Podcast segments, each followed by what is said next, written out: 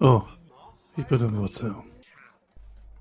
Okay, Leute. Ich habe die Liga der Podcaster einberufen, um euch vor einer großen Bedrohung zu warnen. Äh, Christoph. Halt, nenn mich bitte Captain. Das Bier ist alle, Captain. Wir sollten vielleicht noch einmal zur Tanke fahren. Äh, dass ihr syltischen Götter nur ans Trinkgelage denken könnt. Aber keine Sorge, ich habe bereits Black Widow für diese heikle Mission entsandt. wow. Und was ist jetzt bitte so wichtig? Geduld, Iron Jens. Dazu komme ich gleich, sobald Widow von ihrer Mission zurückgekehrt ist. Sag mal, Jinja, kann das sein, dass Chris dieses Cosplay-Zeugs viel zu ernst nimmt? ja, ich könnte dir da Geschichten erzählen.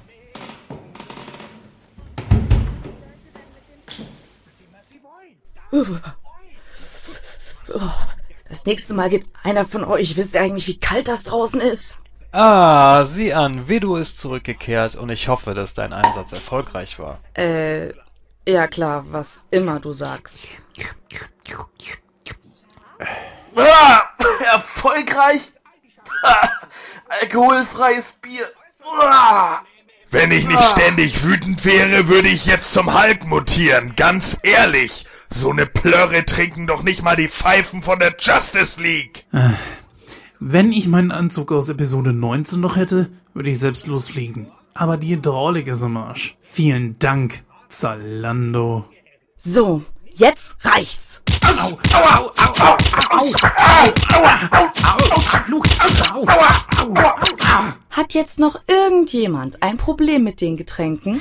Äh, nee, nee, nee, nee, alles klar, alles klar, alles klar, schmeckt super, super.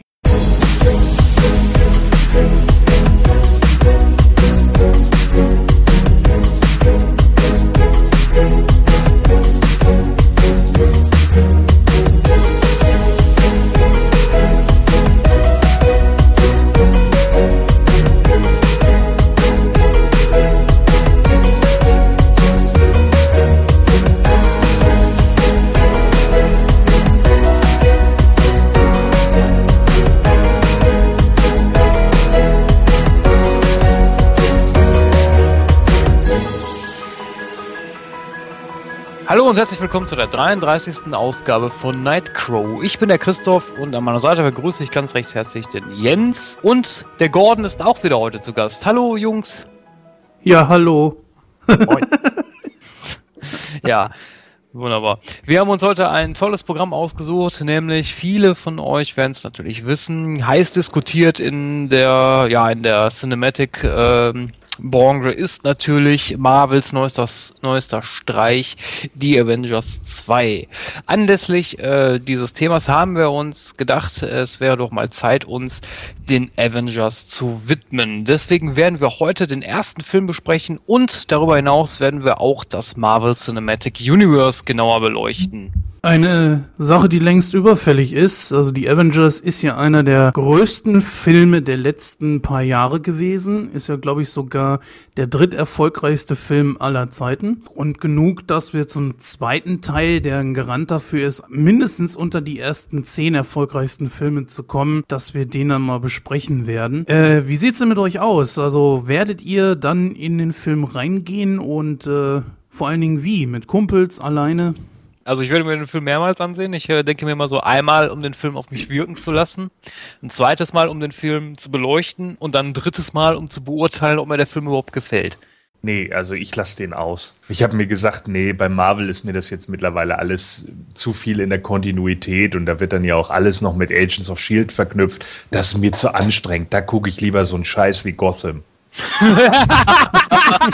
Applaus! Boah, hör bloß auf mit Gotham, ey. Ja. Ja Nein, also äh, tatsächlich werde ich in den Film äh, natürlich gehen, ähm, aber wahrscheinlich erst am Samstag, wenn er denn hier läuft. Das Witzige ist nämlich wieder, dass äh, momentan die kleineren Anbieter und da wir hier äh, bei mir auf der Insel äh, leider auch nur einen kleineren Anbieter haben, weil sich größere Kinos, Kinoketten hier einfach nicht rentieren würden, was ganz normal ist, haben wir leider nur ein kleineres Kino. Und das größte Problem, was jetzt ja momentan wieder vorherrscht, ist, dass Disney mal wieder, äh, wie es vor zwei Jahren schon mal der Fall war, äh, einen kuriosen Antrag gestellt hat, und zwar, dass äh, die Kinoketten circa die Hälfte ihres Gewinns an Disney irgendwie abgeben sollen. Und das können sich natürlich größere Ketten wie Cinemax oder so erlauben, aber die kleineren, äh, die es eben auch hier auf der Insel gibt, scheinbar nicht. Und deswegen sieht es momentan so aus, als würden diese kleineren Ketten jetzt alle Disney äh, boykottieren. Und da haben wir dann natürlich das große Problem, äh, dass es dann eventuell sein kann, dass er hier gar nicht läuft, was natürlich total ätzend wäre, weil ich dann irgendwie gucken muss, wo ich dann hinfahre, um das gucken zu können. Äh, ich hoffe jetzt aber trotz alledem irgendwie darauf, äh, dass das Ganze hier irgendwie machbar ist. Wenn das machbar machbar ist, dann äh, ja, werden wir wahrscheinlich so mit acht, neun Leuten äh, am Samstag da reingehen. Ja, da hatte ich auch schon von gehört. Äh, ich frage mich auch wieder, was das für ein Schwachfug ist, was äh, Disney sich da jetzt wieder ausgedacht hat. Eigentlich schießen sie sich mit der Geschichte doch irgendwie selbst ins Bein. Ich meine, klar, äh, irgendwie müssten sie das Geld wieder reinholen, was sie ausgegeben haben für Star Wars etc. Aber auf die Art und Weise, ich meine, ey, die Avengers 2 ist ein Garant, ein Erfolgs Erfolgsgarant überhaupt. Die Trailer sind absolut geil. Ich frage mich, warum machen die das? Ich meine, klar, wegen dem, wegen dem Geld, brauchen wir nicht drüber reden, aber ähm, man muss doch irgendwo auch mal sehen, dass man, ja, ich sag mal, den Geldbeutel nicht zu sehr aufmachen möchte von den Leuten. Ja, das größte Problem, glaube ich, dabei ist halt einfach auch, dass irgendwie Qualitätsmanagement etc. in solchen großen Corporations, Outsourcing in großen Corporations und hinterher weiß die eine Hand nicht mehr, was die andere tut. Und das ist halt, denke ich, immer das größte Problem bei diesen ganz großen Firmen, äh, weil dann irgendjemand diese grandiose Idee hat und sagt, Mensch, so können wir ja noch mehr Kohle machen für unseren Verein. Und in dem Moment sehen sie halt einfach nicht die Negativseite des Vorhabens und deswegen hat man dann eben äh, ja seine Verhandlungen, die man dann eben ansetzen muss. Naja, da gucken wir mal, was jetzt dabei rauskommt. Also das letzte Mal, als sie das angesetzt hatten vor zwei Jahren, da ist es nicht durchgegangen und da haben sie sich dann später eines Besseren besonnen. Also können wir ja mal hoffen, dass es dieses Mal wieder so ist. Ja, also ich sehe da eigentlich eher schwarz. Also besonders so, was du auch angesprochen hast, für kleine Kinos ist das natürlich irgendwo schon ein Schlag ins Gesicht, weil erstens, sie könnten auch mit den Avengers mal richtig Kasse machen, genauso wie bei Fifty Shades of Grey. Und das können die kleineren Kinos wirklich sehr gut gebrauchen, weil sonst sterben sie wirklich bald alle aus. Bei mir in der Gegend gibt es zum Beispiel ein Kino, äh, das ist sehr klein, das muss gefördert werden von der Stadt, damit es überhaupt weiter existieren kann. Und das finde ich schon sehr, sehr schade. Also ich habe schon viele kleinere Kinos gesehen, die halt äh, dann auch kaputt gegangen sind. Also bei uns, also meine Heimatstadt in Duisburg, da gab es das auch, da hatten wir auch so ein kleines Kino gehabt das dann mittlerweile auch dann aufgrund von mangelnden Besucherzahlen geschlossen wurde. Jetzt bin ich ja berufsbedingt nach Herten gezogen. Wir hatten hier auch sowas ähnliches, so ein kleines Kino, das von der Stadt gefördert wurde. Äh, jetzt aber war eigentlich ziemlich geil, weil wir waren dann immer mit Arbeitskollegen nach der Arbeit mal, sind wir mal ins Kino gegangen und dann saß du da wirklich alleine drin. Das war eigentlich ziemlich cool. Äh, aber natürlich klar, das ist dann auch irgendwann dicht gemacht worden, weil halt äh, ja, hat sich nicht gelohnt im Endeffekt, weil da halt nie jemand hingegangen ist, ne? Ja, das finde ich ehrlich gesagt sehr schade, denn so kleinere Kinos haben eine viel, viel bessere Atmosphäre und nicht nur das, es ist preislich natürlich auch ein Unterschied zu den großen Ketten. Was nicht heißen soll, dass die großen Ketten schlecht sind. Ganz im Gegenteil, äh, die haben natürlich auch wirklich alles, was das Herz begehrt. 3D äh, und, und was weiß ich noch alles. Ist ja alles richtig, aber ich finde so, die kleineren Kinos sollten schon irgendwo eine Möglichkeit haben zu überleben. Ja, dann gehen wir mal rüber zu unserem Hollywood-Stammtisch und sprechen ein bisschen über das Marvel Cinematic Universe.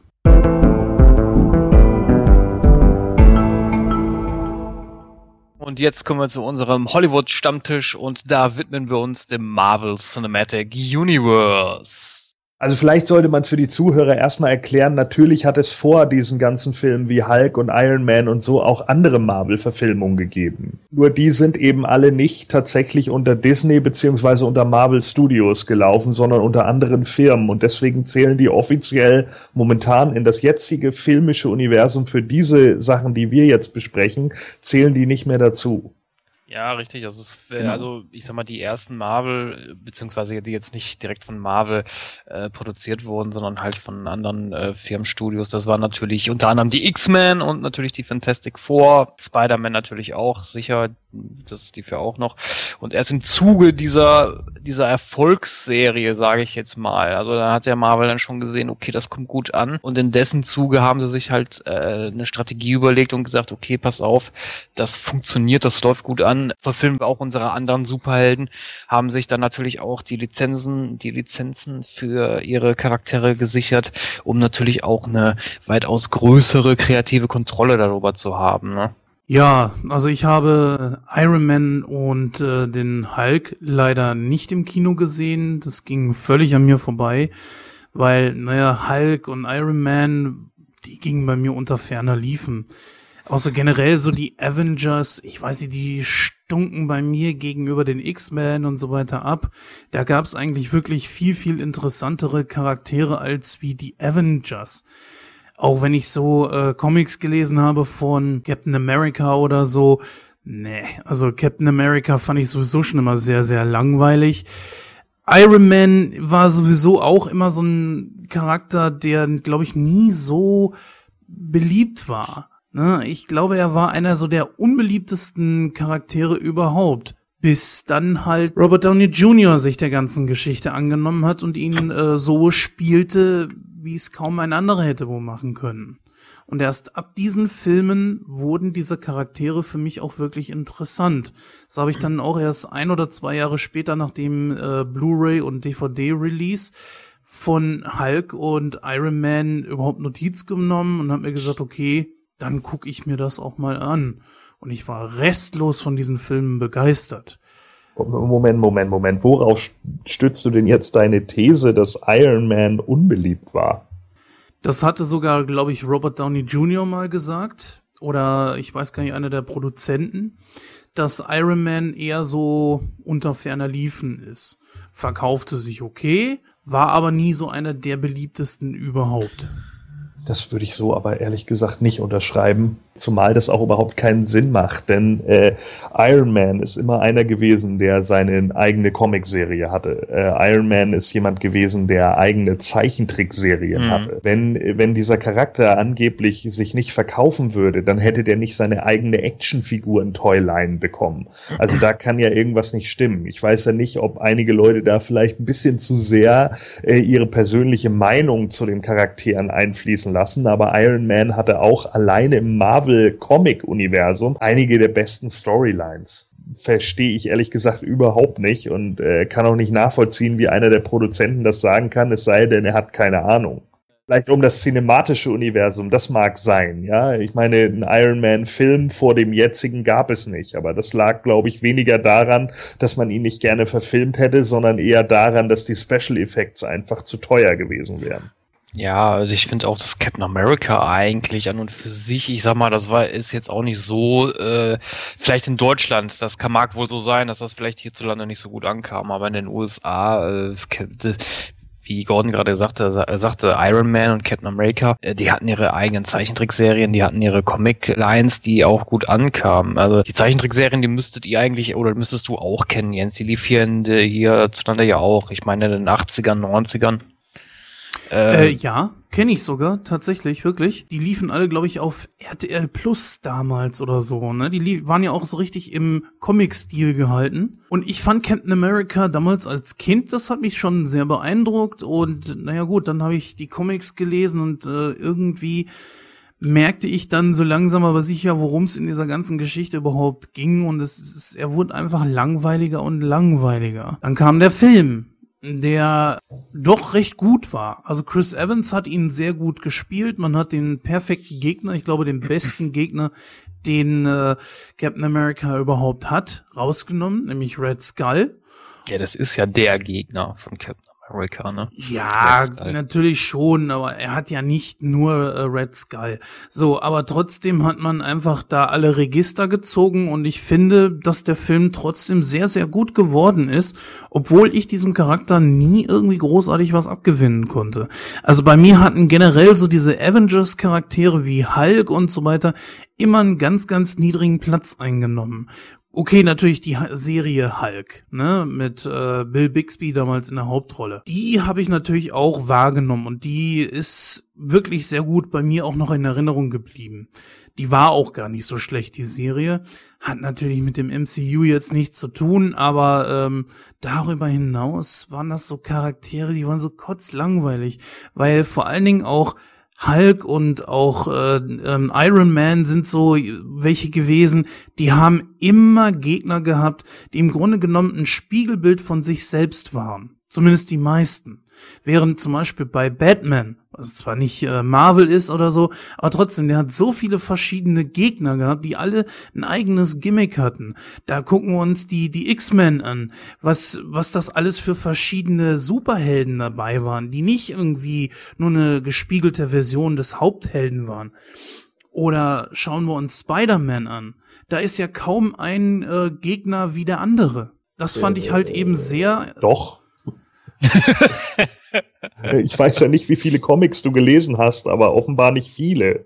Also ich meine, gerade bei Spider-Man hast du unglaublich viele Gegner, die genauso sind wie er. Einfach ein Charakter, der einfach nur ein mutiertes Insekt ist aber es ist im Endeffekt nichts anderes. Natürlich hat, hat Spider-Man einen Hauptgegner mit dem grünen Kobold, ja, das ist halt der Gegner, den man mit ihnen verbindet. Und so ist das bei allen anderen eben auch. Captain America hat halt seinen Red Skull, Iron Man hat seinen Mandarin, die Fantastic Four haben ihren Dr. Doom, Thor hat eben Loki. Ja, das sind halt so die Gegner, die, die man, die halt immer wieder recurring appearances haben, sozusagen. Ja, so sind die Leute, die halt immer wieder kommen. Aber dass die jetzt zwangsläufig alle nur ein Spiegel ihrer selbst sind, wage ich mal zu bezweifeln, denn ich finde nicht, dass der Mandarin eine gespiegelte Version vom Iron Man ist. Das war vielleicht für zwei Jahre in seiner Karriere, aber grundlegend ist er das eigentlich nicht. Da könnte man vielleicht den Crimson Dynamo an, anbieten, der äh, die gespiegelte Version von Iron Man war und auch ein Gegner von ihm. Aber das haben wir nun im, in, in unglaublich vielen Universen. Das ist auch ganz normal. Also ich meine, äh, dass man da natürlich irgendjemanden nimmt, der genau die gleichen Superheldenfähigkeiten hat wie, wie der Hauptcharakter selber, haben wir ja bei X-Men nicht anders. Was sonst sind Wolverine und Sabretooth? Ist ja alles richtig, da gebe ich dir auch recht. Nur, wenn ich das als Kind so empfunden habe, ne, da kann man ja eigentlich nichts gegen sagen. Ich persönlich bin nie der große Comicleser gewesen als Kind ich habe mich eher so für andere Sachen interessiert, wie Knight Rider oder sowas, ne, so die typischen 80er Jahre Sachen.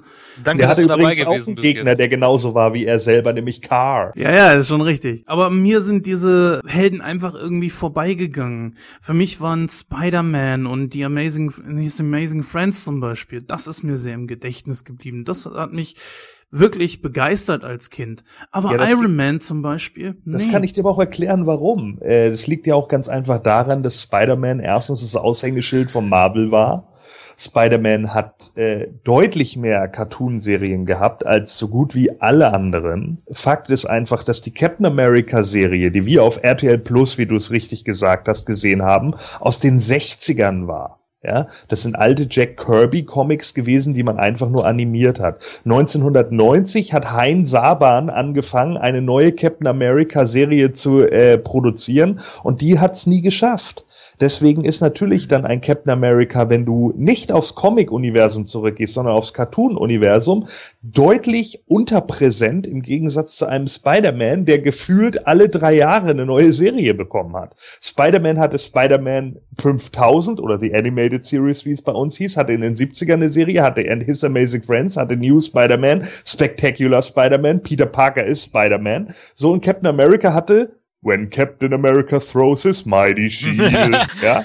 Ja. So, das ist 1966, dass dieser Cartoon natürlich für dich in den Anfang der 90er, wo du es vermutlich geguckt hast, auf RTL Plus oder Ende der 80er, wie auch immer, dass der nicht das gleiche Appeal hat wie andere äh, Zeichentrickserien, ist ganz normal, weil er einfach alt ist. um mal auf einen Nenner zu kommen. Für mich gaben diese Superhelden, die haben einfach für mich nichts hergegeben. Und natürlich in den ganzen 2000ern waren erstmal andere Superheldenverfilmungen an der Tagesordnung. Und dann kamen, äh, kam das MCU auf, Anfang 2008, diese sogenannte Phase 1. Ich fand diese Filme unglaublich gut. Und das hat mir diese Charaktere dann auch wirklich näher gebracht. Auch, dass ich mich dann viel, viel mehr mit ihnen beschäftigt habe. Und seitdem sind sie für mich einfach interessanter. Das hat das, hat Marvel mit diesem ganzen Universum, was sie da geschaffen haben, die haben echt das, mein Interesse an diesen Superhelden wieder erweckt. Und das ist, das ist cool. Und das ist etwas, was andere Filme zum Beispiel nicht geschafft haben. Ich dachte mir zum Beispiel bei äh, Superman, Superman ist so ein Superheld, klar ist DC, aber nur mal um, um zu verdeutlichen, was ich meine, der konnte mir zu viel. Der war zu, äh, zu, zu glatt gebügelt und hatte auch nur scheiß Gegner, ehrlich gesagt. Dann kam die Neuverfilmung und nee, das war alles nicht so richtig mein Ding. Leicht hat äh, Man of Steel mich so ein bisschen begeistert aufgrund der äh, Erzählweise, aber trotzdem ist äh, Superman und also auch durch die Filme jetzt trotzdem immer für mich noch langweilig. Superman ist ja nicht, und das sag ich als DC-Fan, Superman ist ja nicht umsonst der langweiligste Superheld ever. Aber äh, ich muss aber auch sagen, äh, auch wenn ich jetzt nicht so der große Marvel-Fan bin, aber ich muss doch eingestehen, dass Marvel mich selten enttäuscht hat bei den Filmen, weil die einfach alles ja. richtig machen. Äh, erstmal sind ihre Charaktere sehr comicnah angelegt. Das war ja auch ein Grund dafür, weshalb sie sich überhaupt die ganzen Lizenzen zurückgeholt haben oder gesichert haben, um halt auch ihre Superhelden so nah wie möglich an den Comics zu erzählen. Das ist einfach nur top wie das Ganze aufgebaut ist, das, das sucht seinesgleichen, ja, das, das kriegt DC in tausend Jahren nicht hin, so leid mir das auch tut, sagen zu müssen, aber es ist einfach so, ja, das, das kriegen die nicht gebacken, ja, und Marvel, die schaffen das. Und das finde ich großartig. Ich finde es übrigens auch richtig cool, dass das MCU es geschafft hat, in all ihren Filmen die gleichen Schauspieler zu verpflichten, naja, und so bleibt dann natürlich auch die Kontinuität gewahrt. Ja, richtig dass Robert Downey Jr. vom ersten Iron Man bis jetzt zum zweiten Avengers-Film das tut, das ist einfach nur klasse. Auch dass Ruffalo seit dem ersten Hulk-Film diese Rolle verkörpert, ist einfach nur grandios. Oh nee, äh, nee, warte mal. Im ersten Single-Film war es ja, glaube ich, jemand anders, ne? Stimmt, weil die Incredible Hulk, da war es noch Edward Norton. Dann mhm. kommt natürlich noch War Machine dazu. Der war nämlich im ersten Iron Man-Film auch noch ein anderer. Jetzt ist es Don Cheadle. Der wurde zum Beispiel auch ersetzt. Naja, ich sag mal, warum Edward Norton ersetzt wurde, ist ja Edward Norton eigentlich im Grunde genommen selber dran schuld, ne? Ja, weil es so eine verdammte Diva ist. Ich sag mal, ich bin mit Mark Ruffalo wirklich sehr, sehr zufrieden. Ich sehe es aber als einen sehr großen Kontinuitätsfehler für mich, weil äh, dieser unglaubliche Hulk mit Edward Norton zählt für mich irgendwie nicht so richtig dazu. Ich kann ihn schon als äh, Bruce Banner sehen, das ist kein Problem.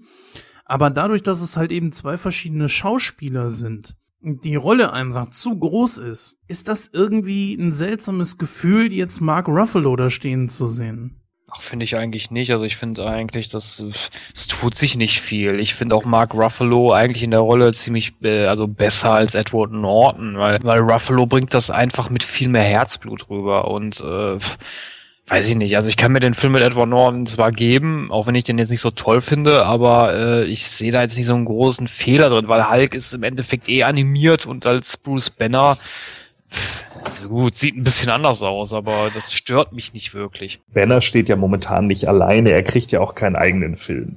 Äh, das liegt, glaube ich, einfach darin begründet, dass diese grundlegende Storyline des Hulks halt unglaublich kompliziert ist. Ne?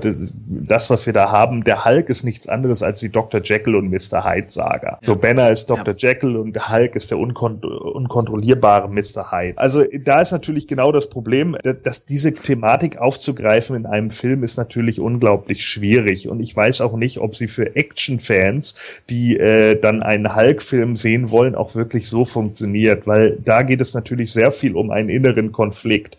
Und den in einem Actionfilm darzustellen, anstelle eines Dramas, ist, glaube ich, unglaublich schwer. Und das ist vielleicht auch einer der Gründe, warum sie es eher weglassen. Der Hulk hatte ja im Comic nun auch jahrelang irgendwie ein und denselben Autor, weil ganz viele Leute einfach mit mit äh, dem Charakter irgendwie nicht umgehen konnten und das hatte ja sicherlich auch einen Grund. Ich denke, dass das ist halt ein, eins dieser Dinge. Ich finde, dass das ähm, Ruffalo momentan ihn unglaublich gut spielt. Er hat trotz alledem eine Form von Humor in seinem ja in seinem äh, unglaublich zerrissenen Charakter. Ja, er hat auch eine Form von Sarkasmus da drin, die irgendwie gut funktioniert und er bringt das eigentlich ordentlich rüber. Ich denke auch, dass die Sachen äh, sehr ordentlich umgesetzt wurden. So Peter David hat ihn ja eine ganze Weile lang geschrieben bei, bei den Comics und äh, hat das eigentlich auch immer sehr gut rübergebracht.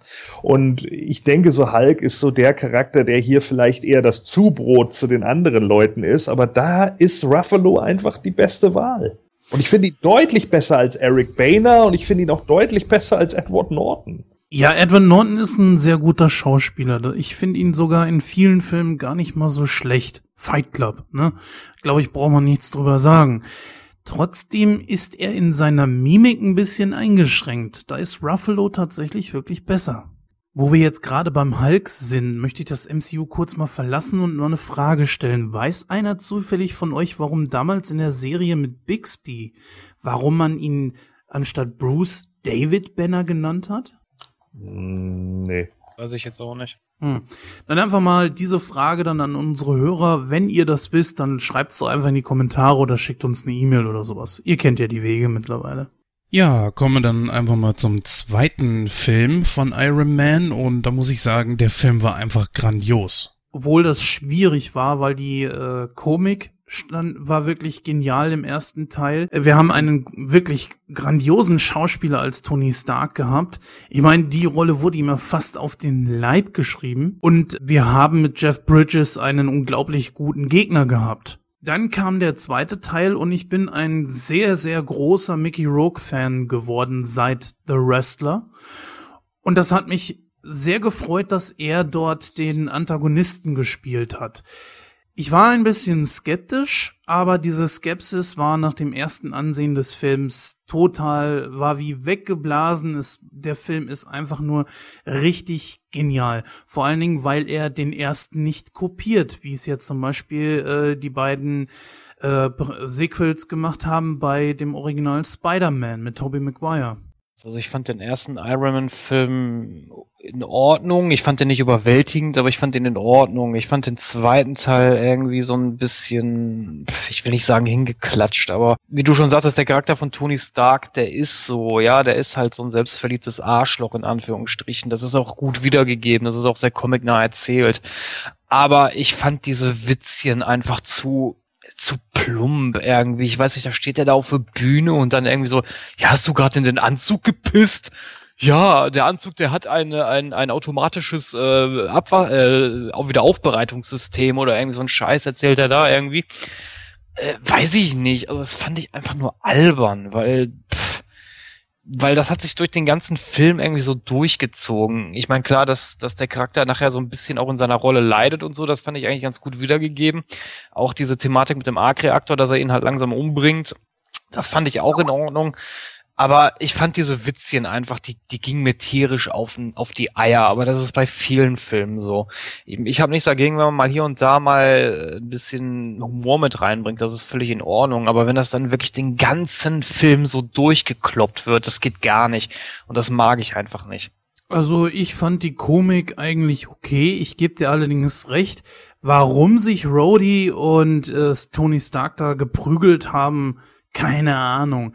Dann bringt Rhodes dann auch noch den Anzug zum Militär, die den aufwerten und trotzdem behält Rhodes ihn. Hä? Warum musste diese Prügelszene sein? Um einfach zu zeigen, wie abgefuckt Tony Stark in dem Moment ist? Oder was sollte das? Er äh, zerlegt da sein ganzes Haus? Das hat für mich nicht wirklich Sinn gemacht. Nee, das liegt äh, aber im Problem äh, der, der Schreiber, weil die beschnitten wurden. Also die Original-Comic-Vorlage davon ist Iron Mans größter Comic Demon in the Bottle.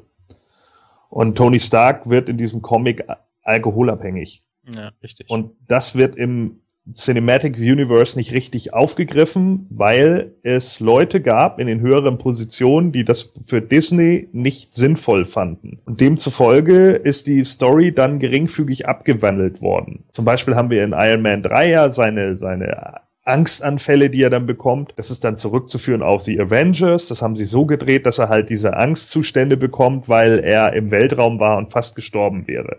Das ist aber nicht die ursprüngliche Storyline gewesen. Die ursprüngliche Storyline ist ja, dass er diese Angstzustände bekommt, weil er die ganze Zeit auf Alkoholentzug ist und nicht ohne den Alkohol kann. Und das ist auch der Grund, warum er sich halt mit Rhodey prügelt. Ja, ja das, das ist nämlich eigentlich genau das Ding. Und das ist halt das größte Manko eigentlich an, an den Iron Man-Filmen, die sonst eigentlich alle sehr gut in Szene gesetzt wurden. Also ich finde Iron Man 1 ist top, weil es einfach zeigt, wie sehr Geld mit Kriegen außerhalb der USA verdient werden und Leute wie Stark halt damit trotz alledem Geld verdienen und dann irgendwann merkt er, hm, irgendwas stimmt hier nicht und Obadiah, also Bridges, mhm. sagt dann halt, äh, du hast hier nichts zu sagen, wir sind der Vorstand.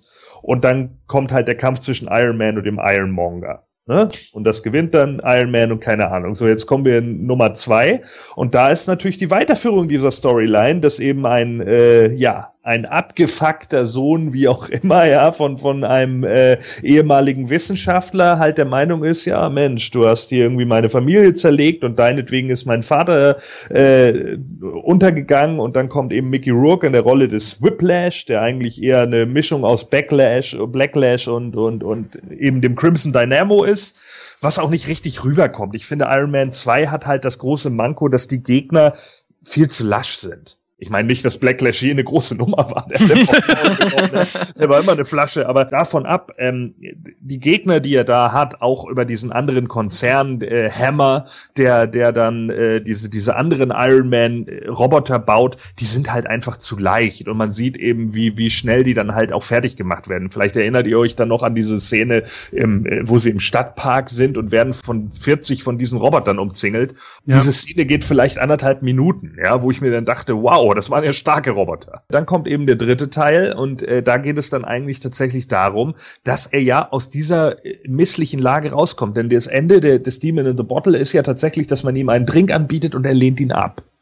Und das ist ja genau dieses Ende. Diese Storyline ging ja sehr lang. Tony Stark ist fast daran gestorben. Dass man dann eben am Schluss das Ende findet, so dass er auch nicht mehr durch den Reaktor bedroht wird. Gut, hm, hm, hm, kann man machen. Finde ich, fand ich jetzt nicht so schlimm. Ich fand auch den Aufgriff gut, dass der Mandarin, der, der halt in die heutige Zeit nicht mehr wirklich passt. Ich meine, in den 60er Jahren, da konnte man noch bringen, ja, irgendwo in Asien, ne, da ist so ein äh, alter Hexer oder keine Ahnung, ja, der, der, der ganz heftige Ringe hat. Da würde heute jeder denken, ja klar, irgendwo in Asien, nee, ist richtig.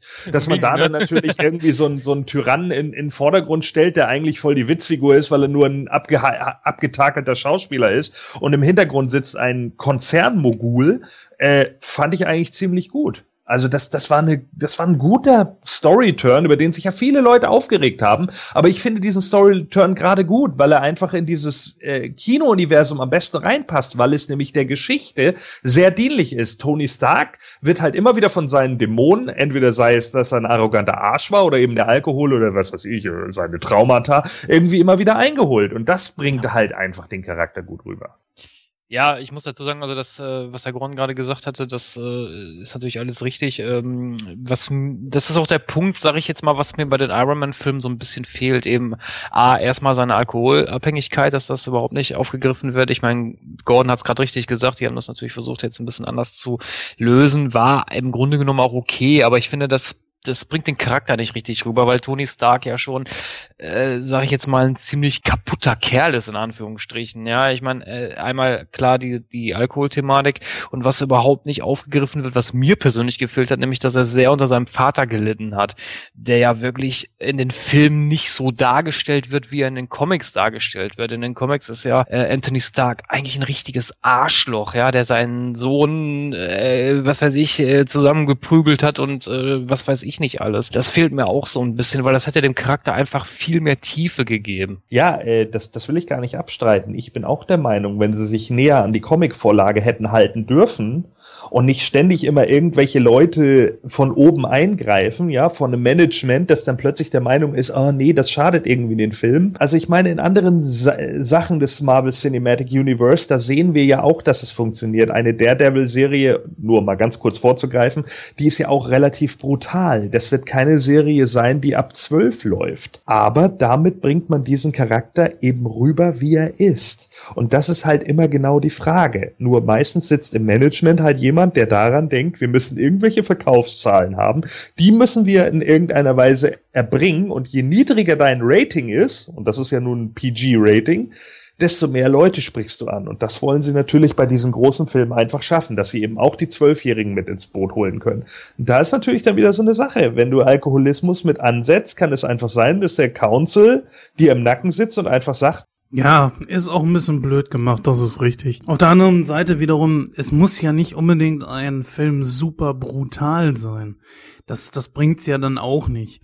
Das ist ja, ja auch. Hat ja, ja, gut, aber das hat ja nichts, nichts mit Brutalismus oder mit Brutalität zu tun, sondern es ist ja einfach mehr so äh, etwas, was ja den Charakter ein bisschen mehr aus, ins Psychologische gesehen mehr ausarbeitet. Aber der Gordon hat natürlich ganz, äh, hat natürlich recht, wenn er sagt, wenn dann da die, die, das Management sitzt und sagt, ja, nee, das können wir nicht machen, weil dann das Rating höher ist und, äh, ja, aber das hat ja nichts mit, äh, mit Brutalität zu tun im Endeffekt. Du darfst ja auch nicht vergessen, wen du da hast. Du hast Disney und Disney sieht sich ja immer noch als Konzern für Kindersachen. Ja, aber ne? ich meine, guck dir mal die alten Disney-Filme an, ich meine, ne?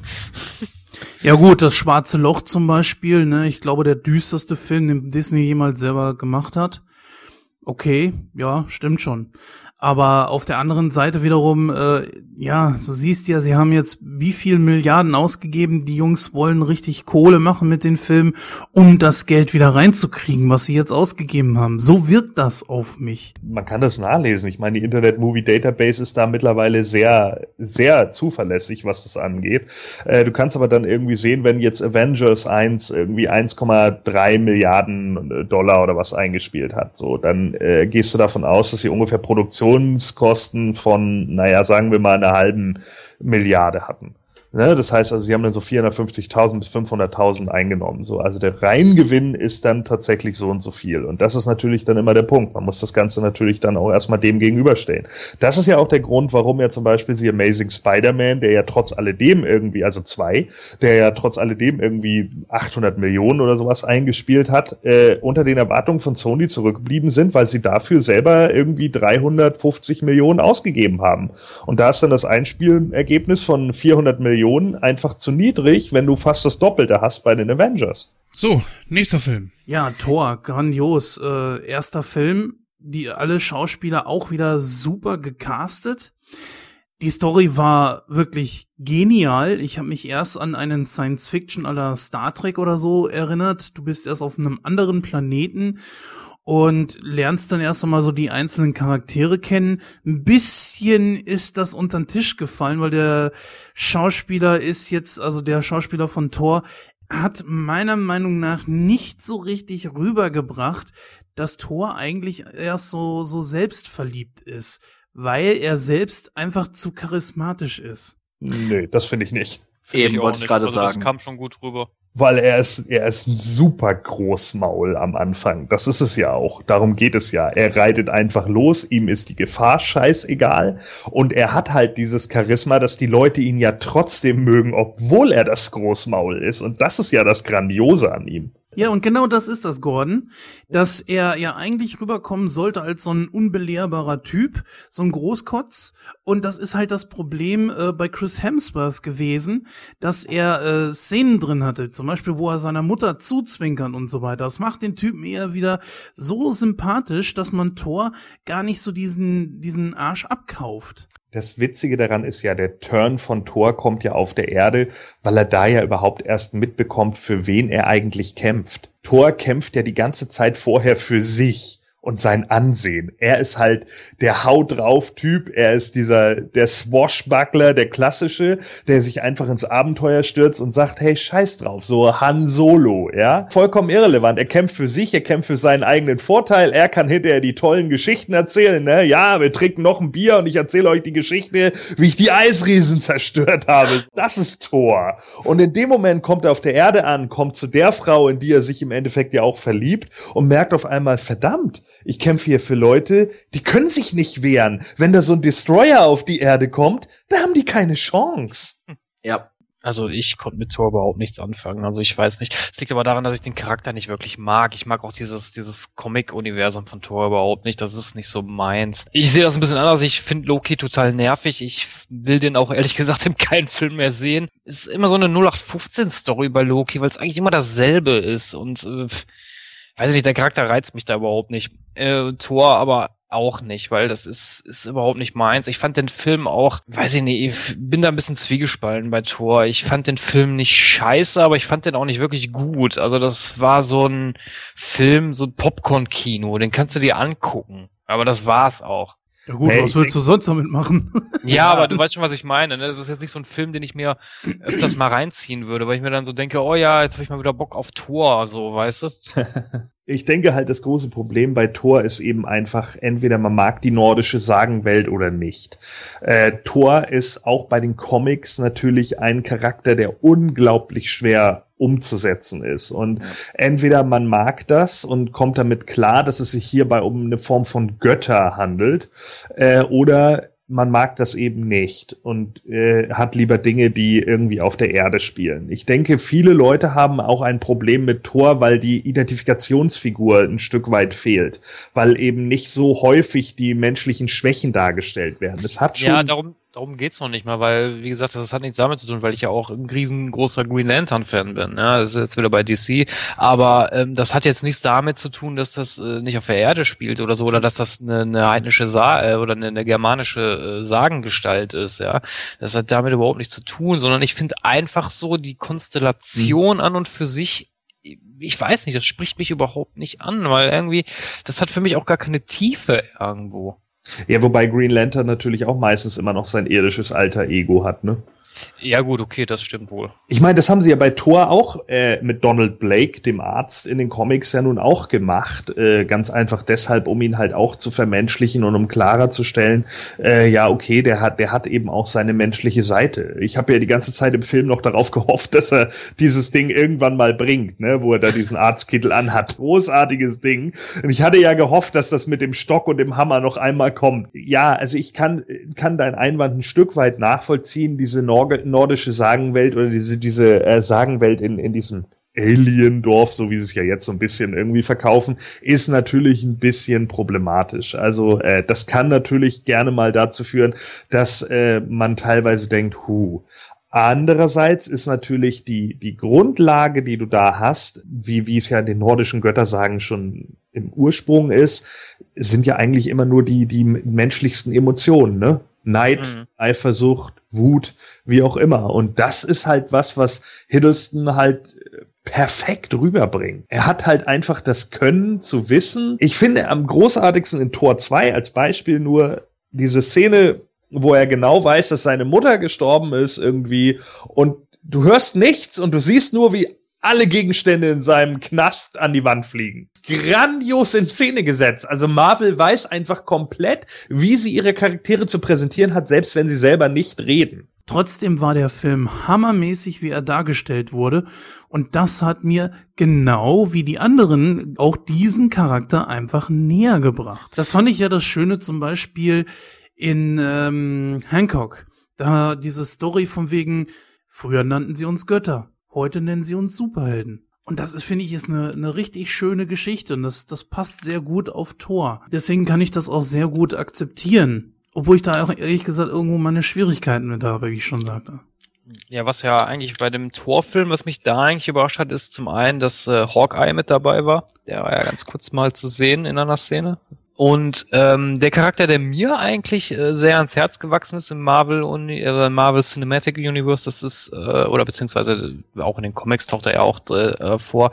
Das ist natürlich ähm, ähm, Agent Coulson, genau. Er spricht witzigerweise sogar gerade in der neuen äh, Spider-Man-Cartoon-Serie Ja. den Charakter selbst. Wusstet ihr übrigens witzigerweise, dass äh, Stellan Skarsgård, also der ja äh, genau der Selvig spielt, dass sein Sohn zuerst für die Rolle des Thor gecastet wurde? Sie hatten ursprünglich den Plan, dass man, das, dass man so die Verbindung herstellt, dass, dass er ihn halt so gut kennt, weil es nämlich eigentlich insgeheim sein Sohn ist. Ist schon gut, so wie es gekommen ist. Also das muss Nein, man nein, so nein, nein. Also, also es geht jetzt nur darum, nicht, dass das im, im Film so geklärt wird, sondern dass die beiden sich halt so ähnlich sehen. Verstehst du? Das war damit gemeint. Nicht, dass Thor wirklich sein Sohn ist. Ja, kommt, dann lass uns jetzt mal zu Captain America, The First Avenger kommen. Was haltet ihr von dem Film? Grandioser Film. Ich finde Captain America jetzt auch, auch nicht so tüfte. Es ist halt äh, so ein. Im Grunde genommen finde ich ihn echt langweilig, aber andererseits hat der Film auch schon so seine Stärken. Also zum einen natürlich dieser Patriotismus oder dieses Heldengefühl oder dieses dieses dieses Gefühl von ich äh, muss muss helfen und äh, ich muss mal den es geht ja nicht darum, dass Captain America äh, hilft ja den Bürgern Ameri Amerikas, er arbeitet, er hilft ja nicht der Regierung im, im Grunde genommen, sondern den, den ihm geht's um die um die Bürger, um die Einwohner und das kommt eigentlich ganz recht, das kommt sehr gut rüber bei dem Charakter und ich finde das das bringt äh, der Schauspieler auch super äh, rüber in seinen Film. Ähm, dann hast du auf der anderen Seite natürlich äh, Hydra beziehungsweise Red Skull. Äh, Ich finde Red Skull ist ein super Charakter. Äh, in den Comics ist das ein, ist das ein richtig guter Antagonist.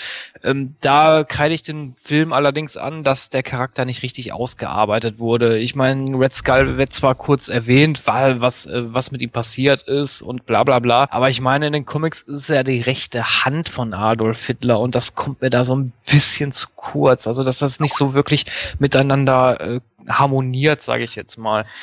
Das hat mir so ein bisschen gefehlt. Ähm, das ist sowieso ganz witzig, weil der Film äh, ohne Symbole auskommt. Du hast halt nur die Organisation Hydra, also dass du halt nur die, diese Hydra-Symbole siehst. Das finde ich eigentlich recht, recht ungewohnt, sage ich jetzt mal, äh, für die damalige Zeit zumindest. Ähm, was auch ein bisschen befremdlich wirkt, sage ich jetzt mal, ist natürlich hinterher, wenn die den Tesseract haben und dann da mit diesen Laserwaffen da rumrennen. Ich meine mich aber zu erinnern, dass das in irgendeinem Comic auch so dargestellt wurde, aber natürlich klar, wenn man jetzt von dem Blickwinkel aus betrachtet, das ist im Zweiten Weltkrieg, äh, kannst du dir natürlich schon die Frage stellen, so, wo haben die die Waffen her? Äh, ne? Das ist natürlich eine, eine Comic-Verfilmung, Superheld etc. pp. Ich meine, andererseits könntest du dich auch fragen, wo haben sie das Serum her, ne? Wir müssen ja vielleicht auch einfach erstmal überlegen, aus welcher Zeit das Ganze stammt. Ne? Also ähm, 19, Captain America ging aus den Comics 1941 hervor. Damals gab es äh, so gesehen in den Comics auch schon Strahlenkanonen. Sie hießen vielleicht nicht Laser. Ja, da hießen sie dann noch Ra- X-Ray Gun oder sowas. ja, das sind dann immer genau diese Sachen, die man natürlich in dem Moment Comics bilden immer die soziale Strömung ihrer Zeit ab. Und wenn die Wissenschaft zu dem Zeitpunkt natürlich gerade Röntgenstrahlen ganz groß hat, dann werden natürlich auch Röntgenstrahlen als, der gro als die große Bedrohung äh, gezeigt. Und demzufolge kommt das dann natürlich so zustande. Heutzutage würdest du sowas nicht darstellen, weil du natürlich weißt, ja, Laser, klar.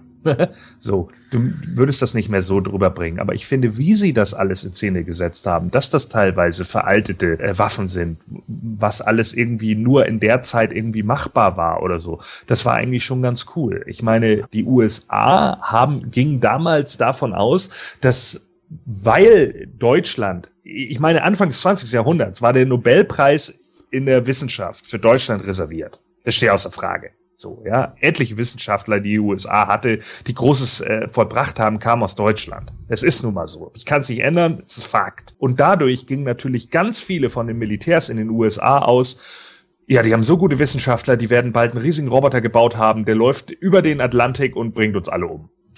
Das waren, ihr, du lachst, aber das waren wirklich Angaben vom US-Militär.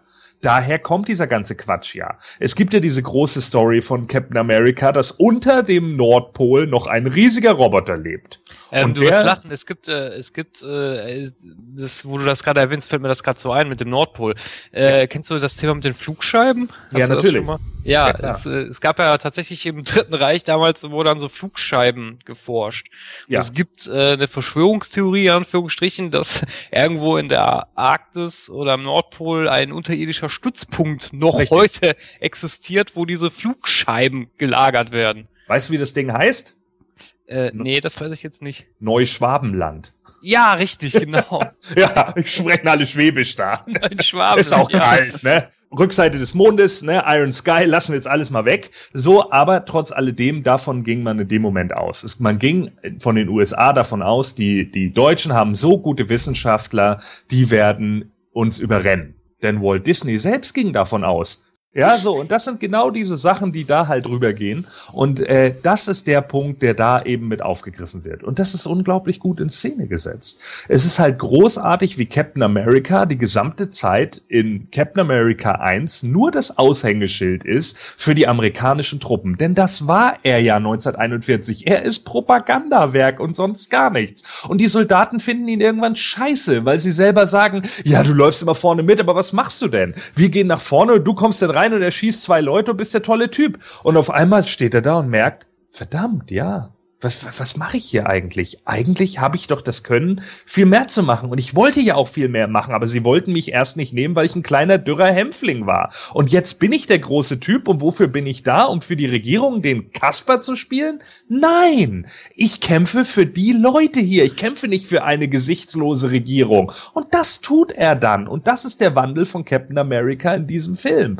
Und der Tesseract ist der Hauptdreh- und Angelpunkt der damaligen Comics. Das heißt also, dieser äh, Cosmic Cube, wie er ja in den Comics immer hieß, war ja die ultimativ gebündelte Macht des Universums und Red Skull wollte sie immer haben, um den Übermenschen damit eben auf der Erde zu etablieren und stürzt dann, glaube ich, im Originalcomic eine Klippe runter und wird unter einem Haufen Steine vergraben und bla bla bla, so wie man es halt damals gemacht hat. Hydra zum Beispiel ist ja erst eine Entwicklung aus den 60ern. Hydra kam in Strange Tales Nummer bla, ich weiß es nicht genau, ich glaube 100 und sowieso 135. Korrigiert mich, wenn ich falsch liege. Also Strange 137. Nummer 135, äh, äh, Mitte der 60er irgendwann und äh, sind dann erst eingeführt worden als diese dunkle Unterorganisation, die man dafür auch genutzt hat, dass die Nazis, die man eben damals als Gegner von Captain America hatte, Captain America 1946 eingestellt wollten. Niemand wollte mehr Captain America sehen, der gegen unbekannte Leute kämpft, beziehungsweise Leute, die man längst besiegt hat. Also war Hydra die Nazi-Untergrundorganisation, die sich seit 1945 irgendwie äh, weiterhin aufrechterhalten haben. Also ich sehe Hydra ehrlich gesagt nicht, nicht als Nazi-Organisation, weil Hydra war ja immer so eine Organisation, die ihr eigenes Ding gedreht hat. Was ja auch sehr gut in Captain America 2 äh, zum, zu, zur Geltung kommt, ne? Äh, ja, aber das, das ist erst jetzt so. Ne? Es ist eine, ist eine Terroristenorganisation, aber die hatten natürlich eine ganze Weile lang schon äh, diesen Punkt mit Baron von Strucker und eben Red Skull etc. Ja, das, muss- stimmt, das ist richtig. Aber ich sag mal, Baron von, von Strucker war natürlich auch Mitglied von Hydra, äh, richtig, ja, aber ich habe Red Skull eigentlich nie so gesehen, so, äh, dass er das wirklich so ernst nimmt mit dem Nationalsozialismus. Ja, dann lies mal die originalen äh, Captain America Comics, da kommt er nämlich her. Ja, das ist, das ist mir schon klar, das weiß, das weiß ich, aber ähm, ich weiß nicht, aber, aber nichtsdestotrotz, der Charakter, äh, das ist natürlich klar, er wurde natürlich immer wieder hier und da, wurde natürlich wieder ein bisschen was neu hinzugedichtet und so, aber wenn du dir da so, was- so neuere Sachen so durchliest, sage ich jetzt mal, dann wurde das ja schon irgendwie so gedreht, dass er das wirklich auch eigentlich nur so, so nebenbei so gemacht hat, eigentlich mehr Nein. so sein eigenes Ding drehen Nein, wollte. oder? nein, lies, lies Erde X, lies Universum X. Da steht er vor dem alternden Captain America und Captain America drischt ihm das Gesicht ein und er sagt zu ihm, haha, es ist egal, ob du mich tötest, du bist es, Steve. Du bist der Traum des Führers. Blauäugig, blond und muskulös. Sieg heil. Und das sagt er ihm ins Okay. Gesicht. Und es ist ein Comic, der ist, keine Ahnung, sieben Jahre alt. Okay, denn äh, die neueren habe ich noch nicht so gelesen. Guck es dir an, es ist eine gute Story. Denn Captain America ist ja im Endeffekt das Nazi-Experiment. Ne? Und er hat ja recht. Es ist ja im Endeffekt so. Sie bauen den Supermenschen auf als blauen, blonden, muskulösen Typen, der eben stärker ist als alle anderen. Genau darum ging es. Mhm. Und Captain America bricht vor ihm zusammen und schreit und sagt, nein, raus aus meinem Kopf und keine Ahnung und, und, und, und kann nichts mehr, weil er genau weiß, scheiße. Das ist, all die Jahre ist es um, um diesen wahnsinnigen, irrwitzigen Schwachsinn gegangen, dass eine Rasse über allen anderen stehen muss. Genau darum ging's. Äh, was ich jetzt da interessant dran finde, weil du hast gesagt, das wäre einer von den neueren Comics. Ja. Ist das das Steve Rogers? Weil eigentlich, um jetzt mal zu spoilern ganz kurz, äh, eigentlich übernimmt ja Bucky später äh, den Captain America Post. Ja, zwischendurch hat auch mal Johnny Walker den Captain America Part übernommen. Es ist Steve.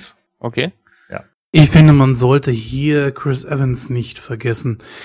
Ich habe ihn ja damals schon in den Fantastic Four Filmen gesehen als The Human Torch. Und er spielt hier komplett die gegenteilige Rolle. Und das macht ihn für mich als einen sehr, sehr guten Schauspieler. Nicht zu vergessen diese Geschichte, dass man sein Gesicht auf diesen kleineren Schauspieler gepackt hat und ich es eigentlich gar nicht gemerkt habe.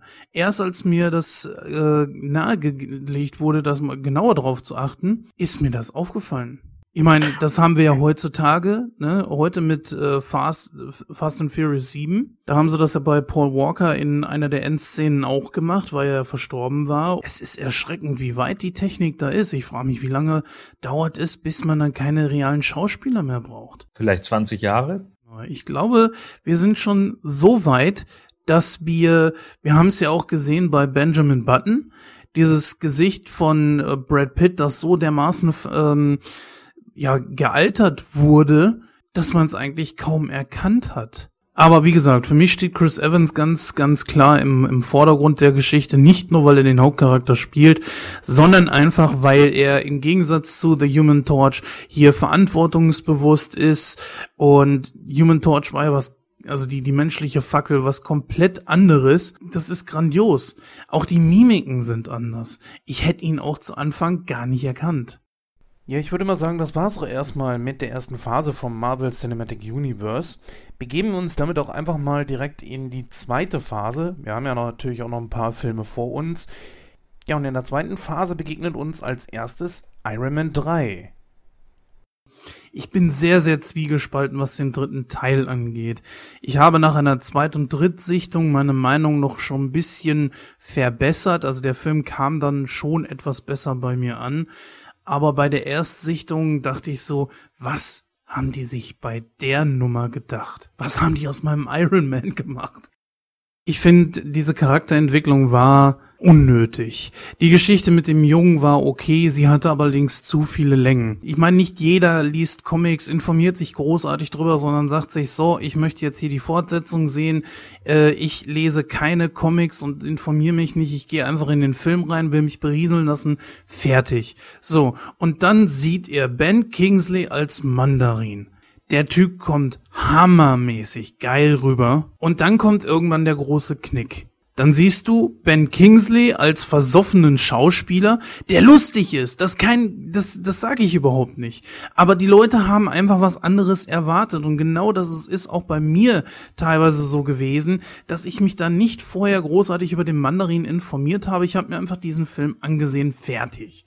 So und ich bin da auch rausgegangen und habe mir gedacht, was soll ich jetzt bitte darüber denken? Warum ist plötzlich Guy Pierce der Hauptbösewicht und der eigentliche Mandarin. Und ich finde Guy Pierce als Schauspieler gar nicht so schlecht. Auch wenn er manchmal Rollen hatte, die, ja, weiß ich nicht, die nicht so sonderlich toll waren, aber trotzdem finde ich ihn gar nicht so schlecht. Aber dieser Sprung ist sehr, also ich bin sehr, sehr zwiegespalten aus diesem Film rausgegangen. Deswegen, wie gesagt, ist ähm, die Zweit- und Drittsichtung für mich sehr, sehr wichtig gewesen. Also ich mochte Iron Man 3 absolut, äh, gleich schon von Anfang an.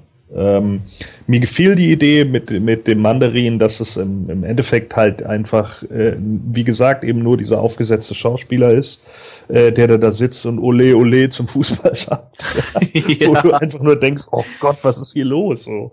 Und dann äh, Stark überhaupt in dem Moment erstmal merkt, was, was geht hier gerade, ja? Mit wem habe ich es überhaupt zu tun? Wenn ich den jetzt kalt mache, ist der Welt auch nicht geholfen. Was mir nicht ganz so gefallen hat, war, war der, der Schluss auf dem, auf dem Flugzeugträger. Das hat mir nicht ganz so gut gefallen, weil ich fand, der Kampf war einfach nicht so gut in Szene gesetzt. Das hätte man sicherlich ein bisschen besser machen können, aber ansonsten äh, war das war das schon echt eine, eine, eine super Sache. Was ich auch nicht unbedingt gebraucht hätte, war der Schluss von Pepper dass sie am Schluss die Superkräfte bekommt. Aber gut, das äh, spielt für mich jetzt irgendwie eher nur, nur zweitrangig die Rolle. Also äh, generell war der Film schon unglaublich gut in Szene gesetzt. Er hat super schönen sarkastischen Humor, vor allen Dingen wie Tony immer diesen kleinen Jungen verarscht. Da finde ich schon, also dass man das Ganze sehr gut in Szene gesetzt hat und der macht für mich auch sehr Spaß. Ich finde natürlich Iron Man 1 hat grundlegend die bessere, die bessere Geschichte, eben aufgrund eben dieser Problematik, dass die USA immer Kriege führen in anderen Ländern, in denen sie eigentlich nichts zu suchen haben.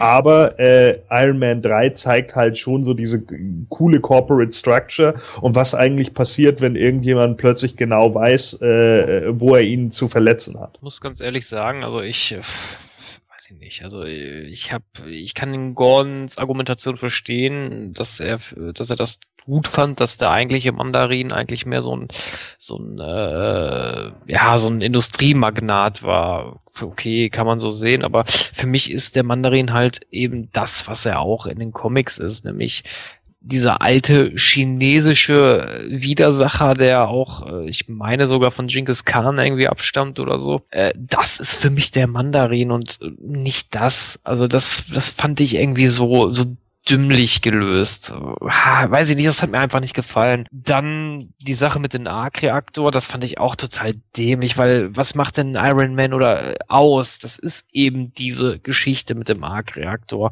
Und dass er dann halt nicht mehr in der Brust ist, äh, nee. Ich weiß nicht, warum sie das so gemacht haben. Ich vermute mal einfach, weil Robert Downey Jr., glaube ich, auch gar nicht mehr die Rolle spielen wollte. Für Avengers 2 mussten sie ihn ja schon irgendwie da groß einkaufen, damit er überhaupt zusagt, wenn ich das jetzt richtig äh, in Erinnerung habe. Ja, aber das lag auch nur daran, weil er für diesen Film nicht unterschrieben hatte. Denn Marvel hat ja, hat ja seine Verträge abgeschlossen für mehrere. Ich meine, der Schauspieler von Heimdall zum Beispiel möchte ja auch unbedingt aus seinem äh, Vertrag raus. Oder er hat es mal gesagt, dass er das zu anstrengend findet, äh, solche Actionfilme wie Thor zu spielen. Und äh, Marvel hat ihn aber nur mal eingekauft und er hat eben unterschrieben, dass er an fünf Filmen teilnimmt. Und bei Captain America war es vorher eben noch nicht genau klar, dass, mal, dass wir eben den Civil War sehen werden. Und da im Civil War Comic spielt nun mal eben Iron Man eine große Rolle. Und dafür mussten sie ihn dann einkaufen. Ja. Ja, also wie gesagt, also das, das hat mir, das sind also die Hauptkritikpunkte bei dem Film. Ähm, ja, ja gut, aber das heißt nichts, weil du liest ja auch DC. Äh, nee, nee, ja. Äh, nein, nein, aber äh, klar, okay, aber trotzdem fand ich das ein bisschen bisschen, weiß nicht, es hat mir einfach nicht gefallen von der Darstellung, ja. Äh, ansonsten ist der Film okay, aber das ist wie das gleiche wie bei Thor. Also ich, äh, beziehungsweise ich muss den, um vorab zu sagen, ich muss dem Gordon recht geben, ich fand den ersten Iron Man Film auch am besten. Aber der dritte ist meiner Meinung nach der schlechteste aus der, aus der Reihe und äh, ich kann mit dem nichts anfangen. Wie gesagt, das ist gleich wie bei Thor, den guckst du dir einmal an und dann ist gut. Mm, ja, jetzt haben wir ja auch Marvels Agents of Shield eine Serie, die das MCU auf Serienebene begleitet und kleine Nebenhandlungen aufmacht äh, bzw. zeigt. Ja, ich habe mir die ersten Folgen so ein bisschen angeguckt und bin da nicht ganz so mit warm geworden. Wie war es bei euch? Auf Anraten von Gordon habe ich mir die mal äh, angeguckt. Also beziehungsweise ich bin noch nicht, ich bin leider noch nicht ganz durch. Ich bin erst bei der, ich glaube, dritten oder vierten Folge. Also ich habe noch ein bisschen was vor mir. Aber so an und für sich finde ich die gut gemacht. Äh, hat mir gefallen und äh, ich lasse mich überraschen, was da noch alles auf mich zukommt. Agents of, Agents of Shield hat halt einen etwas langsamen Anfang. Ähm, sie nehmen sich ein Stück weit leider nur Zeit, mit den Charakteren warm zu werden. Und so richtig ab geht's eigentlich erst ab Folge 7 oder 8 der ersten Staffel. Das ist einer der Gründe, warum so viele Leute die Serie nicht mögen, weil sie die ersten drei Folgen geguckt haben und da kam dann noch nicht so viel auf sie zu, obwohl man vielleicht mal einen Gastauftritt von Samuel L. Jackson hatte ich finde es halt immer sehr kurios, wenn man eine Serie innerhalb der ersten drei Folgen bewertet und die nicht sofort einschlägt, wie was weiß ich, wie Dexter. Aber Fakt ist einfach, die meisten Leute sind da reingegangen und haben gesagt, naja, für mich unterscheidet das sich nicht von äh, typischen Birds of Prey Serien aus den 90ern. Wofür ich diese Leute natürlich sofort geohrfeigt habe was sie auch verdient haben. Das ist eben der Unterschied. Also am Anfang hat man noch das Gefühl, es, es sind ganz normale Serien wie, was weiß ich, das A-Team, wo jede Folge in sich abgeschlossen ist. Aber dem ist nicht so. Das Ganze baut tatsächlich auf und glaubt mir, wenn ihr durchhaltet bis zur Folge 8, werdet ihr sehr schnell merken, warum diese Serie großartig ist. Und ab Staffel 2 laufen so viele Sachen parallel zueinander, dass ja. teilweise schon echt schwierig hat, dem Ganzen noch folgen zu können. Ja, liebe Hörer, ihr hört es. Gordon empfiehlt Agents of Shield und was sich reimt, das ist gut. Ja, dann lasst uns mal zu Tor 2 kommen. Ich bin leider nicht so begeistert aus dem Film rausgegangen. Der ist aber um Längen besser, finde ich, und die Story vom zweiten ist leider auch nichts, was mich so vom Hocker gerissen hat. Irgendwas fehlt an der Geschichte. Ich habe ihn zwar zu Hause auf Blu-ray, aber ich kann jetzt schon sagen, dass die Disc nicht so auf dem Weg in meinen Player finden wird wie es noch beim ersten Teil der Fall war. Ich muss ganz ehrlich sagen, äh, ich habe den Film mir mal auf Blu-ray gekauft, weil ich mir, weil im Angebot oder was, keine Ahnung, habe ich mir den halt mal gekauft, weil ins Kino hat mich schon der erste nicht gelockt und ja, für den zweiten wollte ich jetzt auch nicht ins Kino gehen, ehrlich gesagt. Ich habe den, ich habe den angemacht, ich habe den aber so nebenbei irgendwie geguckt, weil mich das überhaupt nicht irgendwie interessiert hat. Ich habe dann nebenbei gebügelt oder was, keine Ahnung, weil mir das, weil ich das, ja, weil ich das stinklangweilig fand irgendwie. Ich muss allerdings sagen, die äh, besagte Szene in der, in der Zelle, also als Loki da ausge, beziehungsweise seine, seine, seiner Wut freien Lauf gelassen hat und äh, dann nachher das alles mit diesem Hologramm da dargestellt hat, dass halt alles noch in Ordnung ist und dann auch Thor zu ihm kommt und sagt so immer, du kannst deine Illusion jetzt mal hier äh, beiseite legen, wir müssen mal ernsthaft miteinander reden. Das fand ich ziemlich cool. Äh, die Sache mit dem Ether, weiß ich nicht, das hat mich total, weiß nicht, ich hab's auch überhaupt nicht gerafft irgendwie, ehrlich gesagt. Das war, ich fand den Film irgendwie total banal. Aber ich muss auch sagen, den Schluss, dass Loki nachher äh, Odin ist, habe ich auch nicht verstanden. Also der Film hat so viele Lücken irgendwie. Ich meine, kann natürlich sein, dass die dann beim, bei, dem, bei der nächsten Verfilmung geschlossen werden. Das will ich nicht ausschließen. Aber, aber so, weiß ich nicht, war der Film einfach so. Bäh. Nee. Ja, bei, bei äh, Thor, da haben wir doch äh, dieses, ähm, da haben wir doch die, dieses Ding, dass, dass Odin verschwindet, oder nicht? Doch. Ja, Thors Mutter wird erstochen, ne? Ja, ja, die wird ja erstochen. Und äh, ich meine, Odin verschwindet und reitet, glaube ich, mit seinen reitet doch mit seinen Leuten aus oder so. Da bin ich jetzt gerade gar nicht mehr hundertprozentig sicher. Aber er ist auf jeden Fall in der Zeit ist er weg. Ja, diese ganze Geschichte mit dem Äther ist, das ist etwas, was hat mich überhaupt nicht gejuckt. Das ist das einfach. Es war auch zu wenig auf der Erde, was mir da stattfand. Gut, okay, die Komik war, was das, das hat den Film noch ziemlich rausgerissen. Ziemlich lustig fand ich die Szene da halt, wo Thor da in die Wohnung reinkommt und da seinen Hammer zu den Jacken da hängt. Das war sehr lustig. Im Kino kam das auch alles etwas besser rüber, weil die Leute halt einfach dabei waren. Das ist halt die besondere Kinoatmosphäre. Dann zu Hause, hm, ja, ist das alles dann auch nicht mehr ganz so lustig gewesen. Ich sehe es genauso wie ihr. Da sind einfach so viele Fragezeichen gewesen über meinem Kopf, als ich da aus dem Kino rausgekommen bin, auch nach der Zweit- und Drittsichtung. Und die Story an sich, ja, wie gesagt, es, es interessiert mich jetzt ehrlich gesagt gar nicht so. Der Film wirkt einfach wie so eine Brücke zwischen verschiedenen Stories. Dazu muss man noch mehr, glaube ich, die äh, Comics oder so gelesen haben. Ja, ein Stück weit sicherlich schon. äh, mir fehlt übrigens gerade ein, das Ende ist doch so, dass äh, Loki sich erst maskiert vor, vor Odin als irgendein so Krieger und dann äh, schickt er doch Odin weg, weil er sagt, Lokis toter Körper wurde gefunden auf dem einen Planeten. Und da geht doch dann Odin hin. Der geht nämlich dann dahin, um, um sozusagen den Leichnam seines Sohnes irgendwie zu holen. Und dann äh, verwandelt sich nämlich Loki in Odin und wird, wird, also ja, und blendet damit Thor. War das nicht so, dass Odin Thor erlaubt hatte, auf die Erde zurückzukehren, was er sonst ja eigentlich, glaube ich, nie machen würde? Ja, und um dort mit Jane Foster zusammenleben zu können. Und im Endeffekt war es aber nicht Thor, sondern Loki in der Gestalt des Göttervaters, um Thor loszuwerden. War das nicht so, so ungefähr? Richtig. Damit wird natürlich dann auch der Götterfall äh, eingeleitet, ne? Thor Ragnarök, der ja noch auf uns zukommt. Ja, äh, Ragnarök erwartet uns ja, glaube ich, 2017 oder 2018, weiß jetzt nicht gerade genau, wie der Fahrplan da ist. Ja, aber ich würde mal sagen, wir gehen jetzt direkt zum nächsten Film über und zwar Captain America 2 Winter Soldier. Ja, lass mal hören, Christoph. Ja, großartiger Film, Captain America 2, um Welten besser als der erste Teil.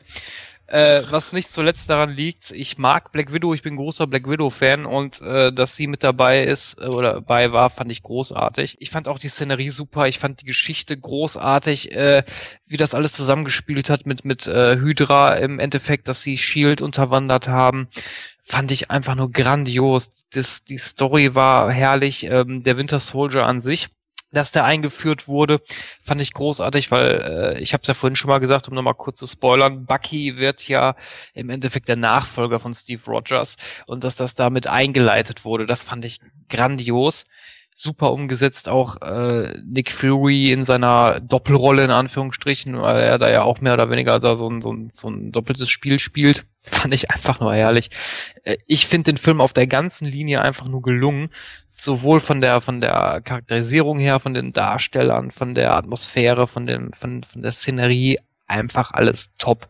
Was natürlich auch, äh, was ich auch gut fand, dass da äh, indirekt eigentlich wieder ein nächster Superheld eingeführt wurde, auf dessen Namen ich jetzt gerade nicht komme. Äh, das war der Falcon. Falcon, genau, richtig, Falcon. Dass er dann auch direkt damit eingeführt wurde, fand ich super gemacht. Also der Film ist großartig. Ich finde es ehrlich gesagt sehr schade, dass man diesem Charakter nicht zutraut, dass er einen eigenen Film tragen könnte. Ich würde so gern einen Black Widow-Film sehen. Da kann man ja genauso gut irgendwelche Cameos von irgendwelchen anderen Superhelden reinpacken, genauso wie man es hier gemacht hat. Für mich ist das von Anfang an immer ein Problem gewesen bei Captain America und der zweite Teil hat das hier in diesem Fall für mich bestätigt. Dieser Charakter kann nicht alleine stehen, weil er einfach zu, zu glatt ist zu uninteressant. Gerade vor allen Dingen jetzt, wo er sich in der Gegenwart herumtreibt und wofür ist er eigentlich auch da? Diese ganze Geschichte fragt er sich ja auch selber. Trägt natürlich auch zur Charakterentwicklung mit bei, ja, schön und gut. Das ist immer eine Sache von, lässt es mich kalt oder interessiert es mich, dass er da jetzt seine, seinen Platz im Universum irgendwie finden muss? Nee, mich persönlich lässt es kalt, weil es mich nie interessiert, ob Steve Rogers äh, jetzt einen neuen Platz im Leben finden muss. Interessiert mich überhaupt nicht. Das kann natürlich jeder anders sehen, das ist klar. Für mich war es ganz klar, Samuel L. Jackson musste mit dabei sein. Ohne, Skull, äh, ohne Scarlett Johansson, Skull. jo, Skull. Die mussten dabei sein und ansonsten hätte der sich nicht alleine getragen. Der Winter Soldier, ich sag's ganz ehrlich und jetzt hier mal voll, wie ich darüber denke, geht mir am Arsch vorbei. Das war so ein scheiß Gegner, da wurde nichts draus gemacht. Mir ist es auch egal, ob er irgendwann, äh, dass er dann irgendwann in ein Kostüm stecken wird oder so. Sofern sie das denn überhaupt umsetzen werden. Das ist ja auch ja, noch so eine Frage. Werden sie. Werden sie? Okay. Denke, ja. Ja, dann werde ich da mal abwarten, wie es dann zu dem Zeitpunkt sein wird. Vielleicht denke ich dann ja anders darüber. Ne? Aber trotzdem, und ich muss sagen, große Namen wie Robert Redford, wozu hat man diesen diesem Film gebraucht? Ja, also so, also du hast ja, äh, Robert Redford hat den ähm, Hydra-Typen ähm, da gespielt, ne? Alexander ja, Pierce, ja. Ja, den hast du ja schon gebraucht. Ich meine, äh, der Gegner, der Hauptgegner ist ja nicht der Winter Soldier. Der Hauptgegner ist wieder Hydra. Der Winter Soldier ist ja nur ein Instrument. Und Captain Americas ehemaliger Freund. Richtig, genau. Und ich denke, dass Captain America sehr wohl alleine stehen kann. Dass man mittlerweile natürlich Charaktere wie Nick Fury oder sowas mit reinnimmt, kann ich alles verstehen. Das macht auch Sinn. Das liegt aber daran, dass man die Story vorantreiben will. Denn mittlerweile steht nichts mehr im Cinematic Universe alleine. Nicht mal mehr Guardians of the Galaxy, was in einer komplett anderen Dimension spielt, steht alleine. Denn du siehst ja den Übergang zu Thanos, du siehst den Übergang zu all den anderen Sachen. Ich wette auch, dass bei Thor Ragnarök mit Sicherheit ein, zwei Leute an, auftauchen werden. Bei Thor 2 verwandelt sich Loki doch nicht zum Spaß in Captain America damit bringt man einfach in dem Moment genau diese Punkte rüber und zeigt einfach, hey, das gehört alles zusammen. Und die Storyline, die momentan gespielt wird bei Captain America 2, ist grandios. Eine weltweite politische Terrorverschwörung, die sich so sehr ins Verteidigungssystem der Vereinigten Staaten eingeloggt hat, dass das eigene System es nicht erkannt hat, ist doch großartig. Allein diese Szene, wo Captain America in diesem Fahrstuhl steht und plötzlich merkt, wir kommen gar nicht im obersten Stock an, oder? das ist großartig. Vor allen Dingen der Aufbau dahin, denn ihr wisst ja hoffentlich, wer aus von diesen vier Leuten, wer da noch raus hervorgeht. Nee, komme ich jetzt nicht drauf. Er kämpft am Schluss ja gegen einen und dann stürzt dieser riesige Helicarrier in das, in das äh, Hochhaus und der Typ wird verbrannt aus dem Haus gebracht. Ja, richtig. Das wird Crossbones Ah, okay. Das ist richtig gut in Szene gesetzt, dass Crossbone, ein Charakter wie Crossbones wird mit ins Marvel-Universum genommen, ja? Keine Sau kennt Crossbones. Aber das ist genau wieder dieser Punkt, so. Man sieht einfach, wie tief verwoben das Ganze ist. Civil War, Daniel Brühl spielt Baron Helmut Zemo. Wie großartig ist das denn bitte? Ja, er spielt den, den, den Sohn von Heinrich Zemo, der Mann, der dafür verantwortlich ist, dass Bucky gestorben ist. Das kommt jetzt alles zusammen. Captain America 2 hat das einzige Problem, das er hat, ist, dass er grundlegend nicht ohne den ganzen Rest stehen kann. Das liegt aber nicht an Captain America, sondern es liegt an der Erzählweise, die Marvel momentan an den Tag legt. Das ist wie mit, keine Ahnung, zurück in die Zukunft 2. Der kann auch nicht alleine stehen, weil, er, weil du genau weißt, da muss noch ein Dritter kommen, denn die Geschichte ist nicht zu Ende erzählt. Und so ist es bei Captain America 2 auch. Du weißt, es muss noch eine weitere Geschichte kommen. Aber das ist nur die Erzählweise von Marvel. Das ist nicht die Schuld von Chris Evans Evans und das ist nicht die Schuld von einem geschriebenen Charakter wie Captain America. Mm, bin ich nicht ganz so deiner Meinung, aber ich kann schon nachvollziehen, was du da gerade gesagt hast. Das kann ich schon nachvollziehen. Trotzdem finde ich einfach, man merkt, dass dieser Charakter ohne dessen, warum er geschaffen wurde, nicht wirklich funktioniert. Ich meine, Captain America sagt es ja selber, also äh, Steve Rogers sagt das ja sogar im, von wegen, ob das mit dem Sternbanner überhaupt noch äh, modisch ist. Und ich sehe das ähnlich. Steve Rogers kann irgendwas machen, aber äh, dafür, wofür, wofür Captain America steht, als äh, Antagonist gegen die Nazis, da ist ja in diesem Film nichts mehr von da. Das ist, das macht mir das so ein bisschen. Nein, das, auch, das stimmt, das stimmt nicht, Jens, weil seine, die, beziehungsweise, wogegen hat denn Captain America gekämpft? Gegen Hydra und gegen Red Skull. Und wegen, wegen kämpft er in Captain America 2? Richtig, gegen Hydra. Ja, genau, gut, wenn du, wenn du so siehst, aber eigentlich ist es ja nur, es ist ja ein Fingerzeig in den 40er Jahren gewesen von Amerika in Richtung Deutschland. So, wir haben hier jetzt den großen Helden und ja, der macht aber, alles platt aber, und der steht gegen die Nazis. Ja, Jens, aber die sagen's doch selber. Die sagen's doch selber. Unsere Organisation hat sich im Laufe der Zeit weiterentwickelt. Genau darum geht es ja. Captain America ist im Ja, Endeffekt stimmt. das, äh, Captain sagen. America ist im Endeffekt das, was du in den 80er Jahren als Cartoonserie hattest, nämlich G.I. Joe. So, er ist im Endeffekt der Supersoldat, deswegen heißt er ja auch so. Er ist Super Soldier, Captain America, nichts anderes. Und deswegen hat er auch Super Soldatenserum bekommen.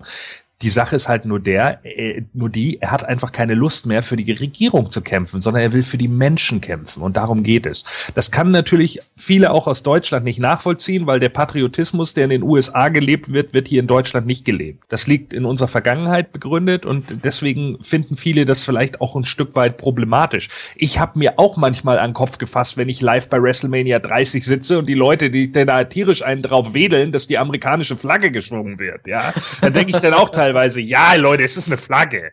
So, aber mein Gott, ja, so ist das da eben. Und genau das macht er ja. Er steht eigentlich für das Gute im Menschen. Und darum geht es. Und das sehen wir ja hinterher auch bei The Avengers. Ja, nächster Film auf der Liste ist Guardians of the Galaxy und hier mache ich es einfach mal richtig, richtig kurz. Der Film war einfach klasse. Natürlich auch äh, so Charaktere, wo jeder wahrscheinlich gesagt hat, verdammt, das ist die hinterste Bank und dann kommt der Film raus und ist ein Riesenerfolg. Einfach nur Hammer. Also ich werde da jetzt nicht groß was zu sagen, weil wie gesagt, wir haben den Film in Ausgabe 31 bereits besprochen und äh, deswegen äh, halte ich mich da jetzt mal ein bisschen kurz. Äh, sag einfach, der Film war okay. Gra also so wie er gehypt wurde, empfinde ich den Film nicht, aber ich finde schon, dass der Film in Ordnung ist. Also den kann man sich durchaus auch mal öfters ansehen. Natürlich macht Disney es momentan so, das machen sie ja zu Avengers 2 jetzt auch. Wir haben jetzt drei Trailer und vier Clips theoretisch klar, kann ich mir das jetzt alles angucken und dann denke ich mir, naja, okay, ein Viertel des Films habe ich jetzt wahrscheinlich schon gesehen.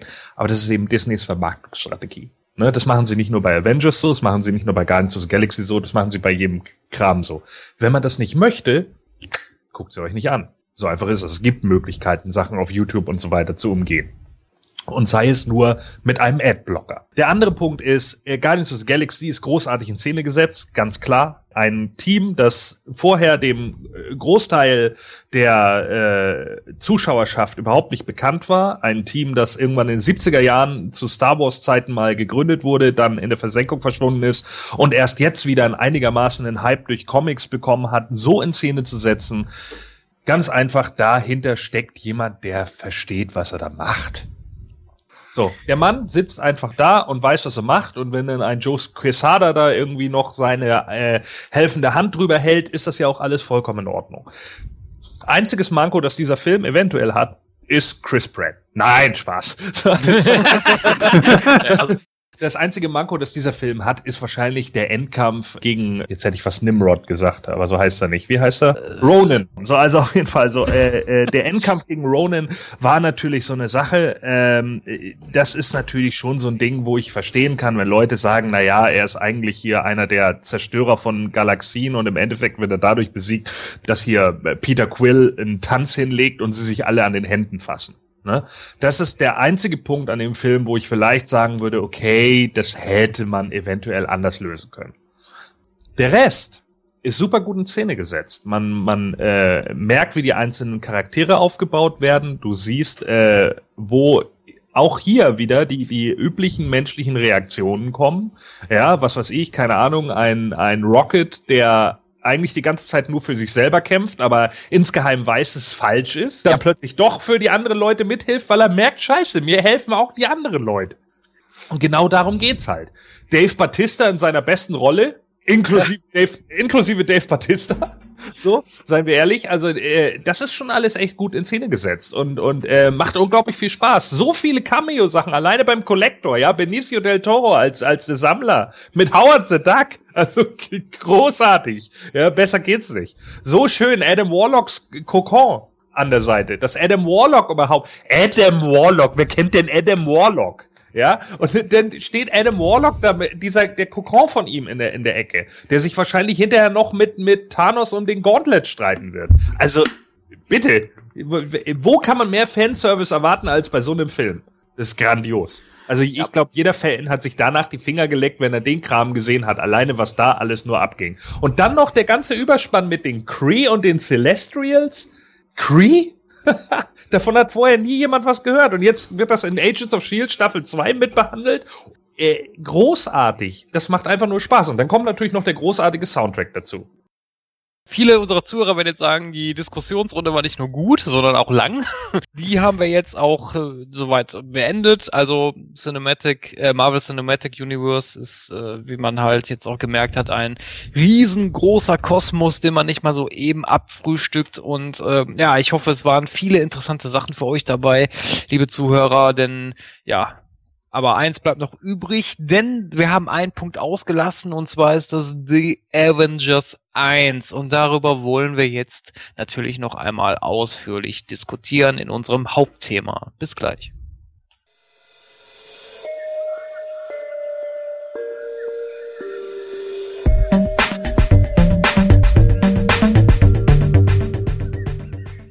Ja, dann herzlich willkommen zurück aus der Überleitung und wir kommen jetzt zu unserem, ach wisst ihr was, ich mache mich eigentlich hier seit 33 Ausgaben mit der Moderation zum Deppen. Ich finde, das kann heute mal ein anderer machen, oder? Ja. Äh ja, deswegen begrüße ich mal ganz recht herzlich unsere Susi, die kann mal aus der Box kommen und mal für mich die Moderation machen. Susi.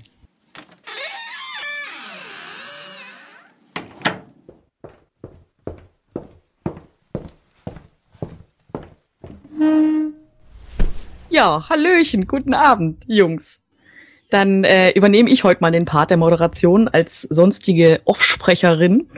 Äh, wir werden uns jetzt einmal ausführlich über den ersten Teil der Avengers-Reihe unterhalten, weil der zweite ja kurz bevorsteht und ich bin gespannt, welche Meinungen wir zu hören bekommen. Ja, richtig. Wir fangen jetzt mal endlich an mit den Avengers. Die Avengers, das haben wir ja lange vor uns hergeschoben. Der kam ja 2012 bereits schon raus. Wir haben endlich mal alle Superhelden aus den vorangegangenen Filmen zusammen. Dieser Film war ein richtiges Highlight im Kino. Als ich den Film das erste Mal im Kino gesehen habe, bin ich begeistert da rausgegangen. Ich äh, habe mir den dann auch ein paar Tage später dann sofort wieder angesehen weil der Film ja eigentlich auf jeglicherlei Linie passt. Gucken wir erstmal, worum es in diesem Film denn überhaupt geht. In diesem Film geht es darum, dass die Chitauri ein Bündnis mit dem ausgestoßenen Asen Loki eingehen, um die Erde zu erobern. Loki schafft es, dass Shield-Mitarbeiter wie Dr. Selvig und Hawkeye unter seine Kontrolle zu bringen und flüchtet mit ihnen. Ja, und kurze Zeit später wird er jedoch von Iron Man und Captain America gefangen genommen. Thor mischt da auch so ein bisschen mit bei und äh, gibt ein bisschen hin und her. Trotzdem schaffen sie es, Loki gefangen zu nehmen. Leider wissen die Avengers allerdings nicht, dass das nur ein Trick ist von Loki, denn er will einen Keil zwischen die Truppe treiben. Und das schafft er letzten Endes auch. Ganz am Ende haben wir dann einen Krieg, in dem dann die Chitauri zusammen mit Loki gegen die Avengers kämpfen. Und da geht es dann richtig zur Sache. Ja, der Film ist, wie gesagt, aus dem Jahr 2012, hat eine Länge von 142 Minuten und hat die FSK 12. Ich sag mal, ich fange einfach selber mal an mit der Erzählung. Also ich fand ganz besonders den Anfang etwas verwirrend, weil Thor war noch nicht so lange her, der erste Teil und schon wieder Loki. Das ist für mich der größte Kritikpunkt an diesem Film, weil es einfach zu schnell hintereinander kam. Ja, Loki ist ein wirklich guter Gegner, aber er ist mir, ja, Tom Hiddleston, das haben wir ja auch schon gesagt, ist einfach grandios. Jetzt fällt einem vor Schreck da irgend wahrscheinlich äh, Intimpiercing runter, aber da... Nein, das war mein Feuerzeug, Entschuldigung. ah, so, okay. Wie gesagt, Tom Hiddleston ist super, klar, aber das war für mich einfach viel zu schnell. Da hätte für mich erstmal ein anderer Gegner kommen können. Also der Film hat eine sehr, hat sehr viele Comic-Referenzen, äh, nämlich äh, die Darstellung, also wie der Film aufgebaut ist, basiert auch auf einem Comic der Avengers. Ich glaube aus den 60ern oder so, ich bin mir jetzt nicht hundertprozentig sicher. Und da ist auch Loki der Hauptantagonist. Also das passt schon soweit. Welcher Gegner wäre denn für dich sinnvoller gewesen? Das wäre mir egal gewesen. Also das war mir einfach nur ein bisschen zu sehr. Ich habe Loki bereits schon gesehen. Und ja, das ist mir einfach zu viel gewesen. Und für Avengers 2 wäre das okay gewesen. Für mich. Das könnt ihr natürlich anders sehen. Naja, also ich denke halt von einem Comic-Standpunkt aus macht Loki natürlich schon sehr wohl Sinn. Er, macht ja, ist ja nicht zum Spaß irgendwie einer der Hauptgegner der Avengers. Die beiden anderen wirklich großen Gegner von den Avengers oder drei anderen sind im Endeffekt Ultron, den wir jetzt sehen, Thanos, der ja das, die gesamte Infinity-Sage hat und den werden wir bei Avengers 3 bekommen. Es hätte eigentlich in meinen Augen neben Loki nur noch eine andere Person gegeben und das wäre Kang gewesen, Kang the Conqueror. Ja, der eigentlich ja der Gegner von äh, Prinz Namor ist. Nur äh, ohne Prinz Namor in den Filmen macht ein Kang auch nicht sonderlich viel Sinn. Ich bin auch nicht hundertprozentig sicher, ob Namor momentan äh, vertraglich, rechtlich überhaupt unter Marvel Studios läuft. Und wenn Namo nicht darunter läuft, dann läuft demzufolge auch Kang nicht darunter, weil der unter die gleiche Lizenzpflicht fällt. Das könnt ihr aber ja nochmal rausfinden, wo der jetzt eigentlich tatsächlich gerade vertraglich liegt. Tatsächlich ist es eben so, dass Kang für mich eben keinen Sinn gemacht hätte, wenn Namo da nicht auftaucht. Und vom Comic-Standpunkt her macht also Loki schon sehr wohl Sinn. Ja, richtig, muss ich dem Gordon recht geben. Also ich bin jetzt auch nicht so der Loki-Fan. Ich muss auch ganz ehrlich sagen, ich möchte den jetzt eigentlich auch gar nicht mehr sehen im Marvel Cinematic Universe. Aber gut, das der wird wahrscheinlich noch ein paar Mal auftauchen. Aber in dem Punkt muss ich dem Gordon recht geben, weil das hat schon Sinn gemacht, weil ein Ultron konntest du jetzt nicht bringen und äh, ein Thanos wäre zu früh gewesen. Also das war schon okay so. Ja, der Erfolg gibt dem Film ja natürlich auch recht. Ich sag mal so, das hat mir den Film ja nicht verhagelt. Ich habe den Film ja jetzt in Vorbereitung auf diese Sendung natürlich nochmal gesehen. War in Ordnung. Also ich komme mit Loki sehr gut äh, klar. Es ist nur so, irgendwann möchte man natürlich auch was Neues sehen. Und ich assoziiere einfach Loki dann schon mehr so mit Thor anstatt wie mit Iron Man und den anderen Avengers.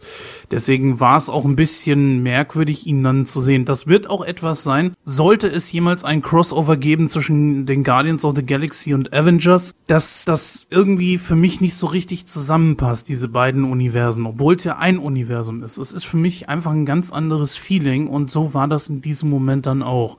Also ich brauchte schon einen gewissen Moment, um mich da erstmal dran zu gewöhnen, dass jetzt Loki, der von einem einzigen, nämlich Thor, platt gemacht wurde, jetzt als der Hauptgegner von so vielen großen Superhelden ist. Deswegen hat er ja auch noch die Hilfe von den Chitauri. Er kommt, Loki kommt ja nicht alleine. Loki kommt in der Regel fast nie alleine. Das ist ja seine Macht. Er beeinflusst ja so viele andere Leute immer in die Problematik, dass sie glauben, sie tun das Richtige. Deswegen ist er der Gott der Lügen. Auch so eine Sache, dass er als einziger Antagonist sozusagen das Gesicht ist, das Gesicht des Gegners. Und ansonsten hast du ja nur die Chitauri, die äh, angreifen, wo es mir aber egal war, ob die jetzt geplättet wurden oder nicht. Ja gut, ich meine, im Prinzip kannst du die mit den Stormtroopers aus den aus Star Wars vergleichen. die sind halt da und werden halt äh, einen nach den anderen ab äh, äh platt gemacht. Ne? Das ist, das ich ist glaube, halt so. da, Darth Vader hätte auch ein bisschen Probleme gehabt, wenn die gesamte Rebellion alleine gegen ihn gestanden hätte. ja, ich glaube auch.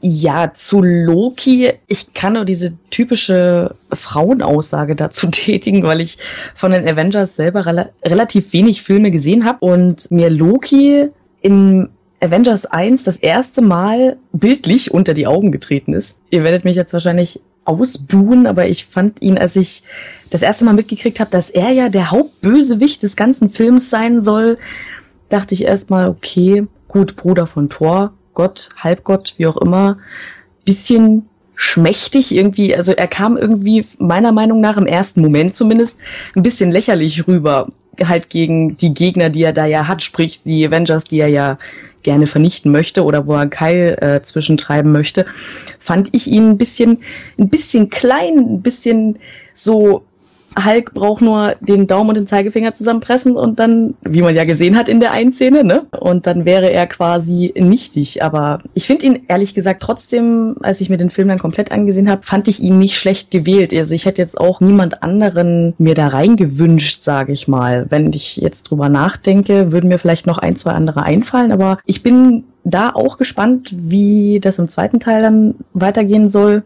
ob er da nochmal vorkommt welche Rolle er da generell spielt, weil momentan sitzt er ja fest, wenn man das Ende vom ersten Teil nochmal Revue passieren lässt, mit der schönen Maulsperre, die er da bekommen hat. ähm, ja, ich lasse mich mal überraschen. Da muss man dann wieder gegenhalten. Bei Terminator 2 hatten wir auch einen sehr, sehr schmächtigen Gegendarsteller, einen sehr, sehr schmächtigen Antagonisten gegenüber Arnold Schwarzenegger. Es kommt immer darauf an, wie die Leute dargestellt werden. Und Thor ist ja jemand, der von Anfang an mit einem richtigen, guten Plan auf die Erde gekommen ist. Er lässt sich ja, wie schon vorhin erwähnt, nicht ohne Grund einfach so festnehmen. Das kommt den Avengers ja von Anfang an so ein bisschen zu leicht vor.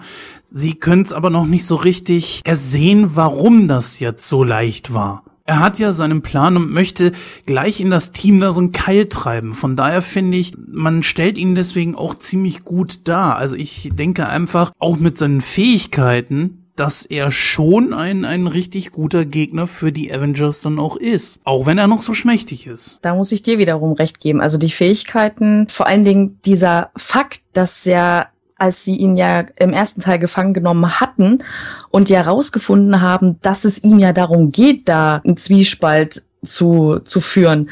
Sie wussten es ja und trotzdem ist es passiert. Trotzdem hat er es irgendwie geschafft, dass er am Ende dann doch noch erstmal freigekommen ist und die sich da alle untereinander gestresst haben und ihn erstmal komplett vergessen haben in dem Augenblick. Das ist ein richtiger Bösewicht, der irgendwie, egal wie, an sein Ziel kommt, obwohl alle anderen, die sich ja eigentlich auf ihn konzentrieren müssten, aber er sie so manipulieren kann, dass sie es dann trotzdem nicht tun. Ich muss aber mal kurz darauf eingehen, dass generell die, äh, dass das Marvel es richtig raus hat, ihre Charaktere gut dastehen zu lassen. Wenn schmächtig, ja, dann müsste man eigentlich auch sagen, Scarlett Johansson hat da eigentlich nichts zu suchen. Mhm. Aber die Frau, beziehungsweise sie selbst als äh, Natascha Romanoff wird ja hammermäßig dargestellt.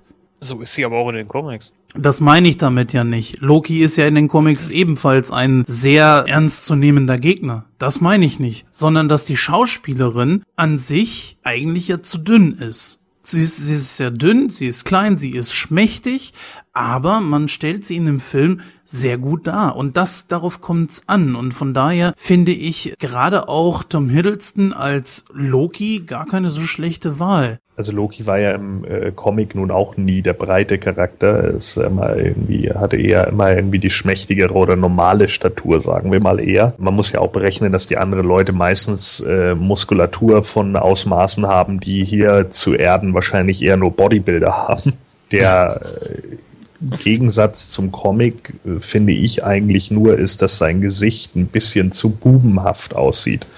Aber gut, so ist Hiddleston nun mal. So sieht er eben aus. Ich finde die alten Darstellungen, gerade in den 80ern von Loki, die waren schon sehr kantig und auch sehr äh, böse verzerrt, das Gesicht. Ja, erinnerte halt äh, mehr an, an so eine diabolische Figur. Er jetzt hat ja teilweise schon so dieses arme, äh, kleiner Bruder Grinsen, was Mädels immer so unglaublich süß finden irgendwie. Ne? Das ist ja das Kuriose. Ja. Einerseits finden vielleicht nicht alle, aber glaub mir, ich kenne genügend Frauen, die es witzigerweise tatsächlich so sehen, dass sie irgendwie sagen, oh ja, der ist irgendwie, oh, man möchte dem immer helfen. So, ja. ich denke, hä? Aber er hat halt auch trotz alledem irgendwie, bringt diesen Witz halt rüber, ja, wo, wo, was weiß ich, Thor irgendwas zu ihm sagen will und dann wird er von Iron Man weggehauen und er, was hast du gesagt? so. Ich bin ja, ganz ohr, ja. genau sind halt solche Szenen, die ihn halt einfach unglaublich charismatisch darstellen und, und auch einfach Spaß machen, ihm dabei zuzugucken. Und das macht er halt gut und äh, deswegen funktioniert der Charakter, weil Hiddleston selber halt unglaublich viel Charisma hat. Und wer seinen Auftritt gesehen hat bei der Comic-Con, der weiß warum. Ich kann mich noch ganz genau daran erinnern, dass viele von vornherein gesagt haben, weil, weil er hatte ja in Tor 1 hatte er etwas kürzere Haare und hier hat er jetzt äh, ja, etwas so schulterlang und sie meinten, er würde dadurch zu weibisch aussehen. Da musste ich echt lachen. Ich fand, der sah mit den längeren Haaren sogar um einiges besser aus. Ja, er sieht, er sieht halt ähm, ja draufgängerischer aus, ne? So, also ja, chaotischer. das ist vielleicht eine gar nicht mal so schlechte Symbolik die bestimmt nicht gewollt war, aber äh also ich würde jetzt, ich könnte jetzt keinen Bösewicht ernst nehmen, der geschniegelt und gebügelt und frisch frisch vom Friseur äh, mir gegenübertritt und mir was Böses will. Ich wollte gerade sagen, ich glaube, das kommt auch immer auf die Darstellung an. Ich denke, da gibt es schon genügend, die das mit Sicherheit rüberbringen können, wenn sie im Anzug mit einem frischen Haarschnitt vor dir stehen und äh, den miesen Konzernchef spielen. Also doch. Ja, kommt jetzt drauf an, ob der einen Anzug anhat oder ob der so ein äh, Geweih äh, Haube auf dem Kopf hat wie Loki. das wäre dann natürlich die Frage. Witzigerweise war übrigens das meistens die menschliche Darstellung, ne? dass also Loki mit kurz geschorenen Haaren in einem Anzug aufgetreten ist, als wäre er halt der Vorsitz von einem größeren Konzern. Und genau so kam er eigentlich auch rüber. Jetzt muss man allerdings sagen, und da haben wir eben schon drüber gesprochen, ich finde, dass die Avengers ein Beweis dafür sind, wie kalt Captain America eigentlich rüberkommt, wie allglatt gebügelt, wie hintergrundlos. Er steht dort in, wo sind sie gewesen? Glaube ich, Stuttgart. Loki gegenüber ist nicht Chris Evans schuld, sage ich ganz klar. Aber trotzdem, Tom Hiddleston, Schrägstrich Loki, steckt diesen Charakter so dermaßen in die Tasche. Und was passiert dann? Es kommt Iron Man. Und Robert Downey Jr. mit diesem Charakter, wie er ihn angelegt hat, kommt so cool um die Ecke. Ganz ehrlich, da kann äh, Captain America einpacken. Was erwartest du? Ja. Loki, Loki ist ein Halbgott. Den kannst du nicht alleine platt machen. Nee, ich meine einfach die Darstellung des Charakters Captain America, das, der einfach zu glatt gebügelt ist. Das kam jetzt in den einzelnen Filmen so gar nicht so rüber, finde ich. Aber jetzt, wenn du das siehst, wie die anderen Charaktere aufgebaut sind, die alle irgendwie einen Background haben, einen vernünftigen Background, auch mal Emotionen und so weiter zeigen, der Typ geht einfach unter für mich. Das ist meine Meinung. Ich sehe das so. Das muss ja keiner teilen. Ja, vor allen Dingen, du hast doch auch noch diesen Bürger, der aufsteht und sagt, nein. Das letzte Mal, als ich, äh, äh, als das kam, äh, mussten wir alle niederknien und sowas mache ich nicht nochmal mit. Und in dem Moment taucht Captain America eben auf. So, da hat man halt genau diesen Punkt. Er vertritt halt genau das, wofür er eben da ist. Er vertritt eben das Volk. Er geht nicht dahin und sagt, ich bin wegen einer staatlichen Institution hier. Ich bin nicht hierher gekommen, weil der Präsident gesagt hat, Mensch, komm hierher, sondern ich bin hier, weil du gerade versuchst, das Volk zu unterdrücken mit all deinen Illusionen, die du hier erschaffst, mit deinen drei oder vier verschiedenen Auftritten, die du hast. Wusstet ihr eigentlich, dass es auch einen Captain Germany gibt? nee, der heißt eigentlich Hauptmann Deutschland, aber ich habe gefragt, warum ist der denn jetzt nicht da aufgetaucht? Das der heißt lustig. doch jetzt Freiheitskämpfer, oder nicht? Heißt der jetzt Freiheitskämpfer? Ja, ich meine, der heißt jetzt Freiheitskämpfer. Das haben sie irgendwann mal geändert. Das war ja der, der äh, auch zusammen mit äh, Generator, glaube ich, gekämpft hat war ja so gesehen eigentlich das deutsche Pendant zu Captain America. Es gibt einen Comic, wo er auf den ja auch trifft und äh, gegen ihn kämpft und hinterher kommt raus, dass der Mann die ganze Zeit nur Gehirn gewaschen, war. Der war halt auch einer, äh, der, der äh, im Endeffekt dann äh, mit Captain America zusammenkämpft, weil er eben auch nur fürs deutsche Volk kämpft. Ja, richtig. Das wäre eigentlich, das wäre eigentlich auch wieder eine, wie du schon sagst, das wäre eigentlich großartig gewesen, wenn sie den da reingebaut hätten irgendwie, ne? Aber naja, gut, okay. Vielleicht ein andermal. Der Vormund heißt er jetzt. Ach, der, der Vormund, okay. Ach, du Scheiße. Und eine Zeit lang hieß er Freiheitskämpfer. Ja, aber auf den Film mal wieder zurückzukommen, dann wird ja Loki gefangen genommen und dann taucht er natürlich auf. Wer taucht auf? Thor. Der will natürlich Loki mitnehmen. Aber was mich ja äh, interessiert, und dann möchte ich jetzt mal hier die Comic-Nerds fragen. Mir sagte dieser Typ nichts am Anfang, von dem Loki das Zepter hatte. Und was das Zepter die Macht gibt, dieses blaue Licht, hat das irgendwas mit dem Tesseract zu tun? Das ist einer der Steine, die später äh, in den anderen Filmen siehst du doch immer diese einzelnen Steine. Bei den Guardians ist es im Kollektor, das Ding, das explodiert, sodass das ganze Teil explodiert. Und in dem Zepter ist auch einer dieser Steine drin. Ja, ist schöner äh, Einstieg von Thor in diesen Film, auch wenn er relativ spät kommt, doch ein bisschen over the place. Das hätte man sich irgendwie sparen können. Thor gegen Iron Man mal kämpfen zu sehen, okay, das war cool. Auch die Szenerie, wo dieser Blitz da auf Iron Man abgeschossen wurde und äh, es hieß dann 400 Prozent an Leistung und er so, okay, cool. Das waren alles witzige Szenen und auch mal ein schöner Kampf von zwei, von dem man es eigentlich nicht erwartet. Nehmen wir mal an, das wäre geschnitten worden. Die ganze Geschichte rund um Thor äh, wäre es egal gewesen, glaube ich. Es war nett anzusehen, aber ich finde es einfach äh, over the place. Naja, so egal war es ja nicht. Ich meine, es ging, es ging ja darum, dass A, Loki ist ja nach wie vor sein, sein Bruder und äh, er will ja nicht, äh, dass sein Bruder eben in die Hände in Anführungsstrichen der Menschen kommt. Also dass er, dass er eben seine Strafe nicht auf Erden absitzt, sondern eben da, wo er hingehört, nach Asgard. Ne? Darum geht es ja. Ja, das ist richtig, das mag ja sein. Ich sage ja auch nur, dass die Art und Weise, wie Thor dann da auftaucht, ist ein bisschen ja, Overacting. Also es ist ein bisschen, ein bisschen hochgestochen so, ne? Kommt von, was weiß ich, aus irgendeinem so Tor und Tor kommt durch ein Tor und äh, landet dann da auf diesem Helikopter oder was es da war, weiß jetzt nicht genau. Macht dann da erstmal groß einen auf Hermann und hast nicht gesehen. Musste das sein? Weiß ich nicht. Die Szene hätte man sich vielleicht irgendwo sparen können. Aber ich habe nichts gegen die Szene. Ich, ich fand es halt eben noch ein bisschen übertrieben. Ja, generell so auch diese ganze Szenerie auf dem, ja, was ist das, Himmelsschiff? Ja, ich werde mir jetzt keine Freunde machen, aber ich fand es ein bisschen zu lang gezogen. Dafür hätte ich mir ein bisschen mehr Interaktion zwischen den Charakteren gewünscht. Vielleicht im Stark Tower oder so. Äh, es, das war ein bisschen zu lang, meiner Meinung nach. Also ich fand das einfach nur spannend. Also ich bin generell ein, ich stehe drauf, wenn so große Charaktere zusammentreffen und miteinander klarkommen müssen. Und da einfach so schon allein wie Captain America und äh, Iron Man sich da anzicken. Ich weiß nicht, ich fand das einfach spektakulär. Also ich, ich fand es eigentlich relativ passend. Also äh, mehr hätte eigentlich gar nicht sein müssen. Also es hat für mich schon ausgereicht. Ja, die Komik hat natürlich generell eigentlich so gepasst, ne? Zum Beispiel Tony Stark geht da um Bruce Banner rum und verpasst immer so einen kleinen Stromschlag und guckt ihn dann ganz in die Augen. Gar nichts? so klasse ja. gemacht. Also was die Komik betraf, da hat man ganz klar auf äh, Tony Stark gesetzt. Ganz klar. Er hat eigentlich die besten Szenen überhaupt in dem Film. Wenn man mal von der einen Szenerie da im Stark Tower absieht, wo Hulk dann Loki durch die Gegend kloppt dass man auf Tony Stark setzt, wenn es um, um, die, um den Humor geht, ist ganz klar, weil sein Charakter nun mal ein sarkastischer Arsch ist. Ja, und darauf ist das ja angelegt. So Captain America ist nun mal eben kein sarkastischer Arsch. Und das ist ja auch das, was am Ende Iron Man ja schätzen lernt an ihm.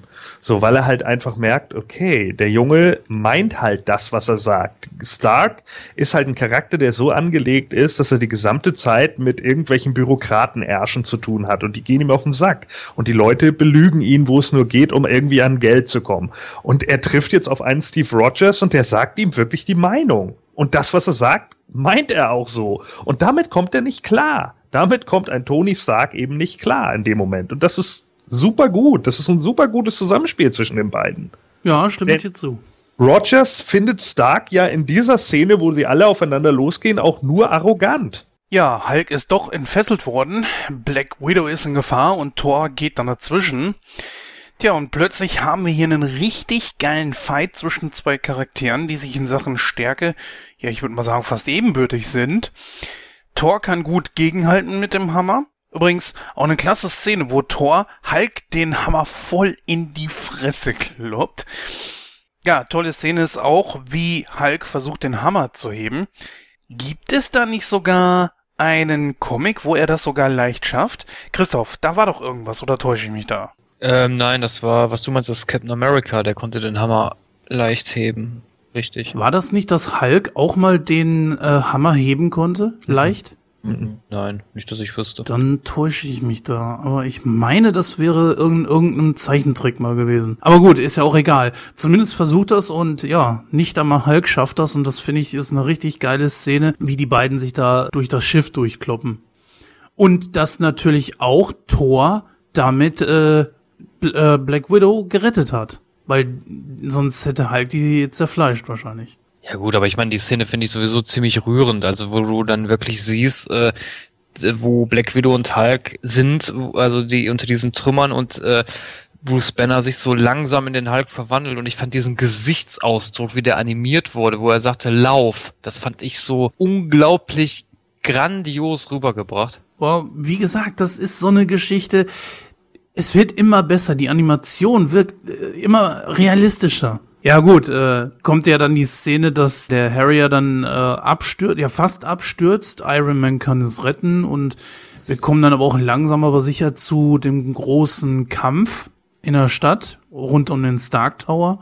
Und das ist natürlich eine Kampfszene, wie es überhaupt ja, geht. Ja, du hast Du hast was vergessen, nämlich den wichtigsten Ausschlagpunkt, warum die Avengers sich dann nachher überhaupt äh, wieder zusammengerafft haben. Nämlich das ist äh, der Tod von Agent Carlson. Zumindest der vermeintliche Tod. Ja, ja, der vermeintliche, ja. Ich fand den Charakter sowieso in dem Film so geil, wie er Captain America da jedes Mal auf den Sack ging mit seinen Sammelkarten. Dann noch so ein paar Sammelkarten von, von ihnen. Möchten Sie die nicht mal unterschreiben?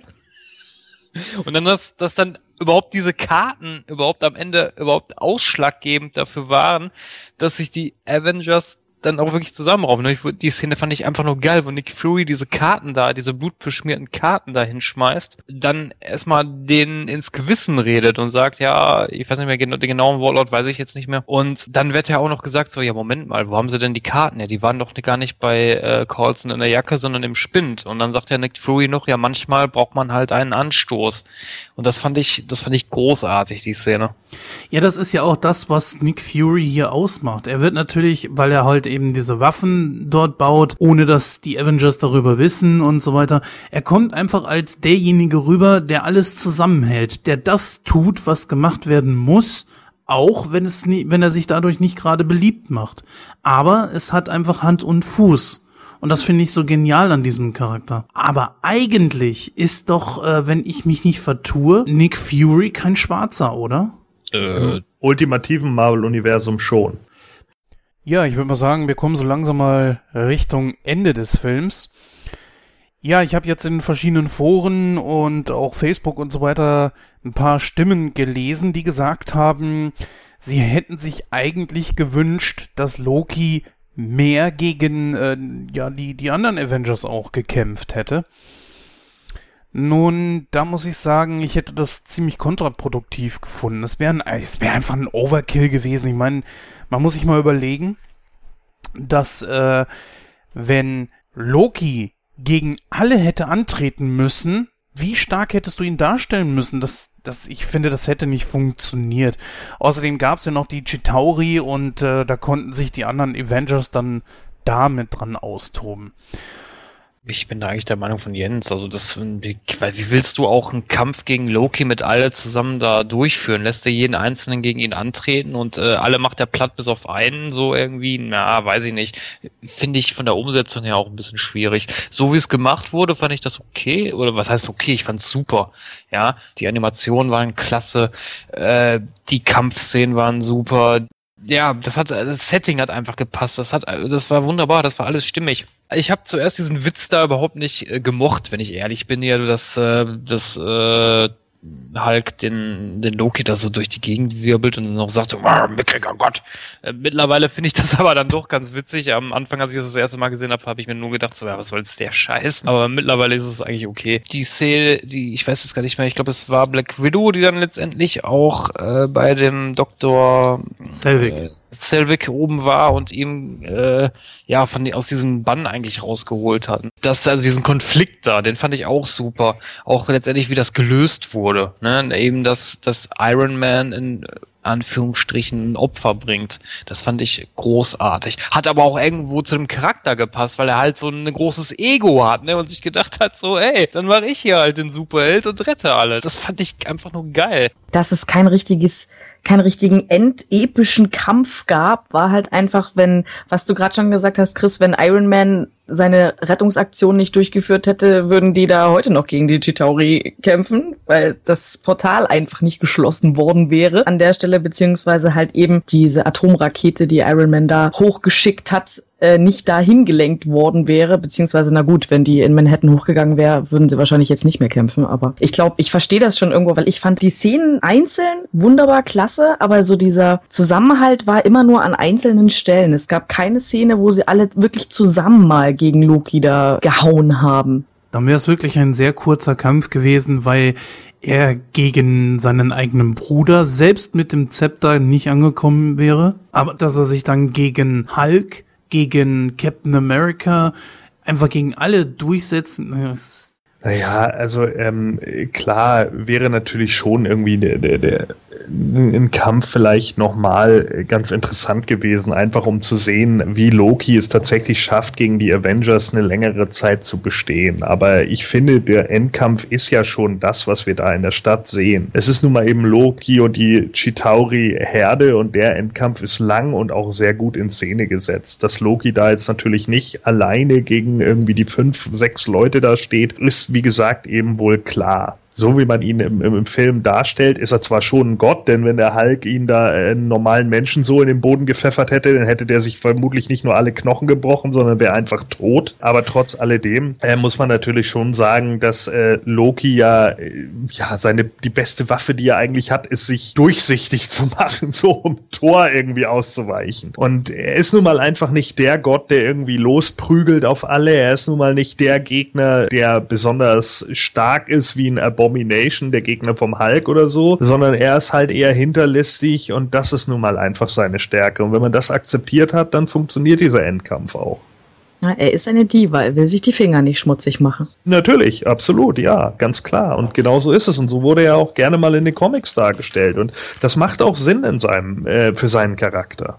Ich würde sagen, wir haben ja eigentlich so gut wie alles durch. Bleibt noch die Post-Credit-Scene. Eine großartige Szene, wenn sie auch nur sehr kurz ist, aber nicht schlecht gemacht. Ja, und leider verworfen wurde, ne, im Endeffekt. Verworfen? Wieso? Also es kommt ja Thanos drin vor und es war ja ursprünglich geplant, dass Thanos eigentlich der Hauptantagonist in Avengers 2 werden sollte, was ja letztendlich verworfen wurde für Ultron. Aber das finde ich nicht schade, ich finde das gut. Ich auch, weil Thanos ist einfach noch sowas, das, das könnte man als epischen Schlussfilm nehmen. Also ich finde, das ist gar nicht so eine schlechte Entscheidung. Und Ultron äh, kommt zumindest schon mal in, den in den Trailern wahnsinnig gut rüber. Ultron, wird großartig. Das ist, ja. äh, das ist der beste Roboter, den Tony Stark hier gebaut hat. Ja gut, wir haben jetzt echt lange über den Film gesprochen, über das Marvel Cinematic Universe. Ich komme jetzt einfach mal zum Ende mit meinem Fazit und äh, mache es ganz kurz. Die Avengers 1 kriegt von mir auf jeden Fall schöne 92 Prozent, hat auf jeden Fall Spaß gemacht, diesen Film zu gucken und das macht es auch immer wieder. Ich muss sagen, also ich mag den Film, ich finde ihn nach wie vor großartig. Mir gefallen diese ganzen Comic-Referenzen, die da gezogen werden. Mir gefällt, wie das alles aufeinander aufbaut. Die Charaktere sind super. Äh, der Endkampf ist großartig. Äh, alles im einen top. Also ich kann an dem Film echt nichts aussetzen. Ich meine, so ein paar kleine Ungereimtheiten hast du immer, aber in welchem Film hast du das nicht? Also von daher, äh, es funktioniert aber alles. Ich würde den Film etwa ja, 98 Prozent geben. Bei dem Film an sich finde ich halt extrem cool. Du musst nicht alle Filme von den einzelnen Charakteren vorher gesehen haben, um den Film gut zu finden oder um den Film folgen zu können. Also es wird ja alles gesagt. Thor sagt Loki, er ist sein Bruder. Äh, am Anfang, wo die Natascha äh, den Bruce, Dr. Entschuldigung, Dr. Bruce Banner abholt, geht es ein bisschen darum, dass sie ja vorsichtig ist, weil er ja austicken könnte und zum Hulk werden könnte und so weiter. Man muss nicht sonderlich viele Vorinformationen haben, um da mitzukommen. Und von daher ich will noch nicht allzu vorgreifen, weil ich echt auf den zweiten Teil gespannt bin und bevor ich jetzt sage, boah, ja, super klasse, zweiter kann nicht, kann den ersten nicht übertreffen, ich vergebe mal 95 Prozent. Ja, also auch mit dem Vorwissen dazu ist der Film sehr gut zu genießen, muss ich einfach sagen. Es ist nicht umsonst der dritterfolgreichste Film aller Zeiten. Marvel zeigt halt einfach, dass man auch mit neuen Sachen, anstatt immer 500 Fortsetzungen zu machen oder, wieder, oder irgendwelche Remakes von Filmen, zeigt eben Marvel, dass man eben auch Dinge einfach mal auf die Leinwand bringen kann, die neu sind und die die Leute trotz alledem begeistern. Und da gehört der Film halt einfach dazu. Grandios in Szene gesetzt, jeder einzelne Charakter stimmt stimmt, ist auch so aufgezogen, wie man ihn eigentlich darstellen sollte. Und für das, was er ist, nämlich eine Superheldenverfilmung, ist äh, Avengers momentan eigentlich perfekt. Und deswegen würde ich dem 10 von 10 geben, also in dem Moment erstmal volle 100 Prozent.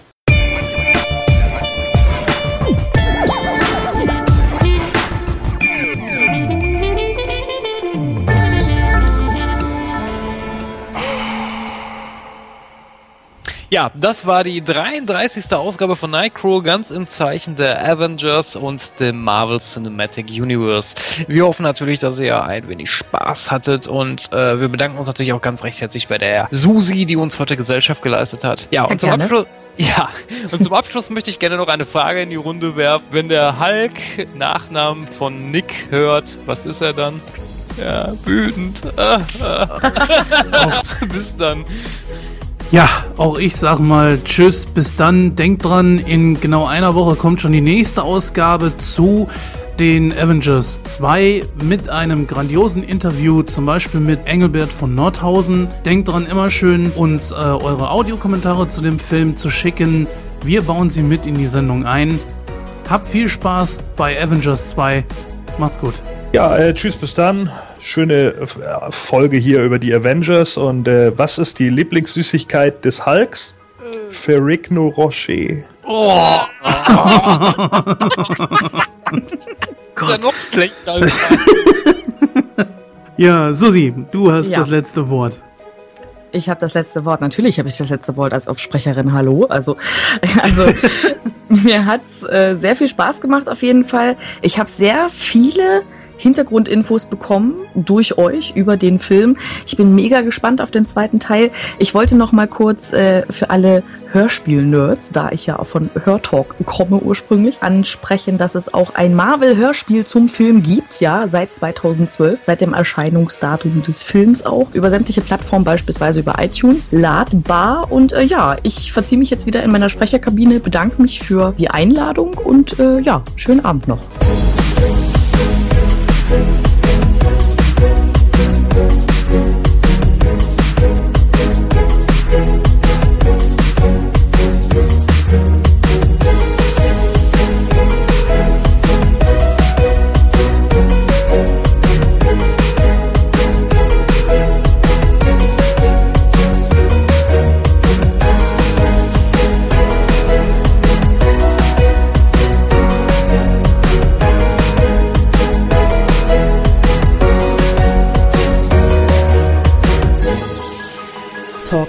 Jenja, Jens und Christoph. Als Gast Gordon und Susi. Schnitt und Abmischung Jens. Hörspielskript Christoph. Offsprecher Susi. Hörspielintro Jens.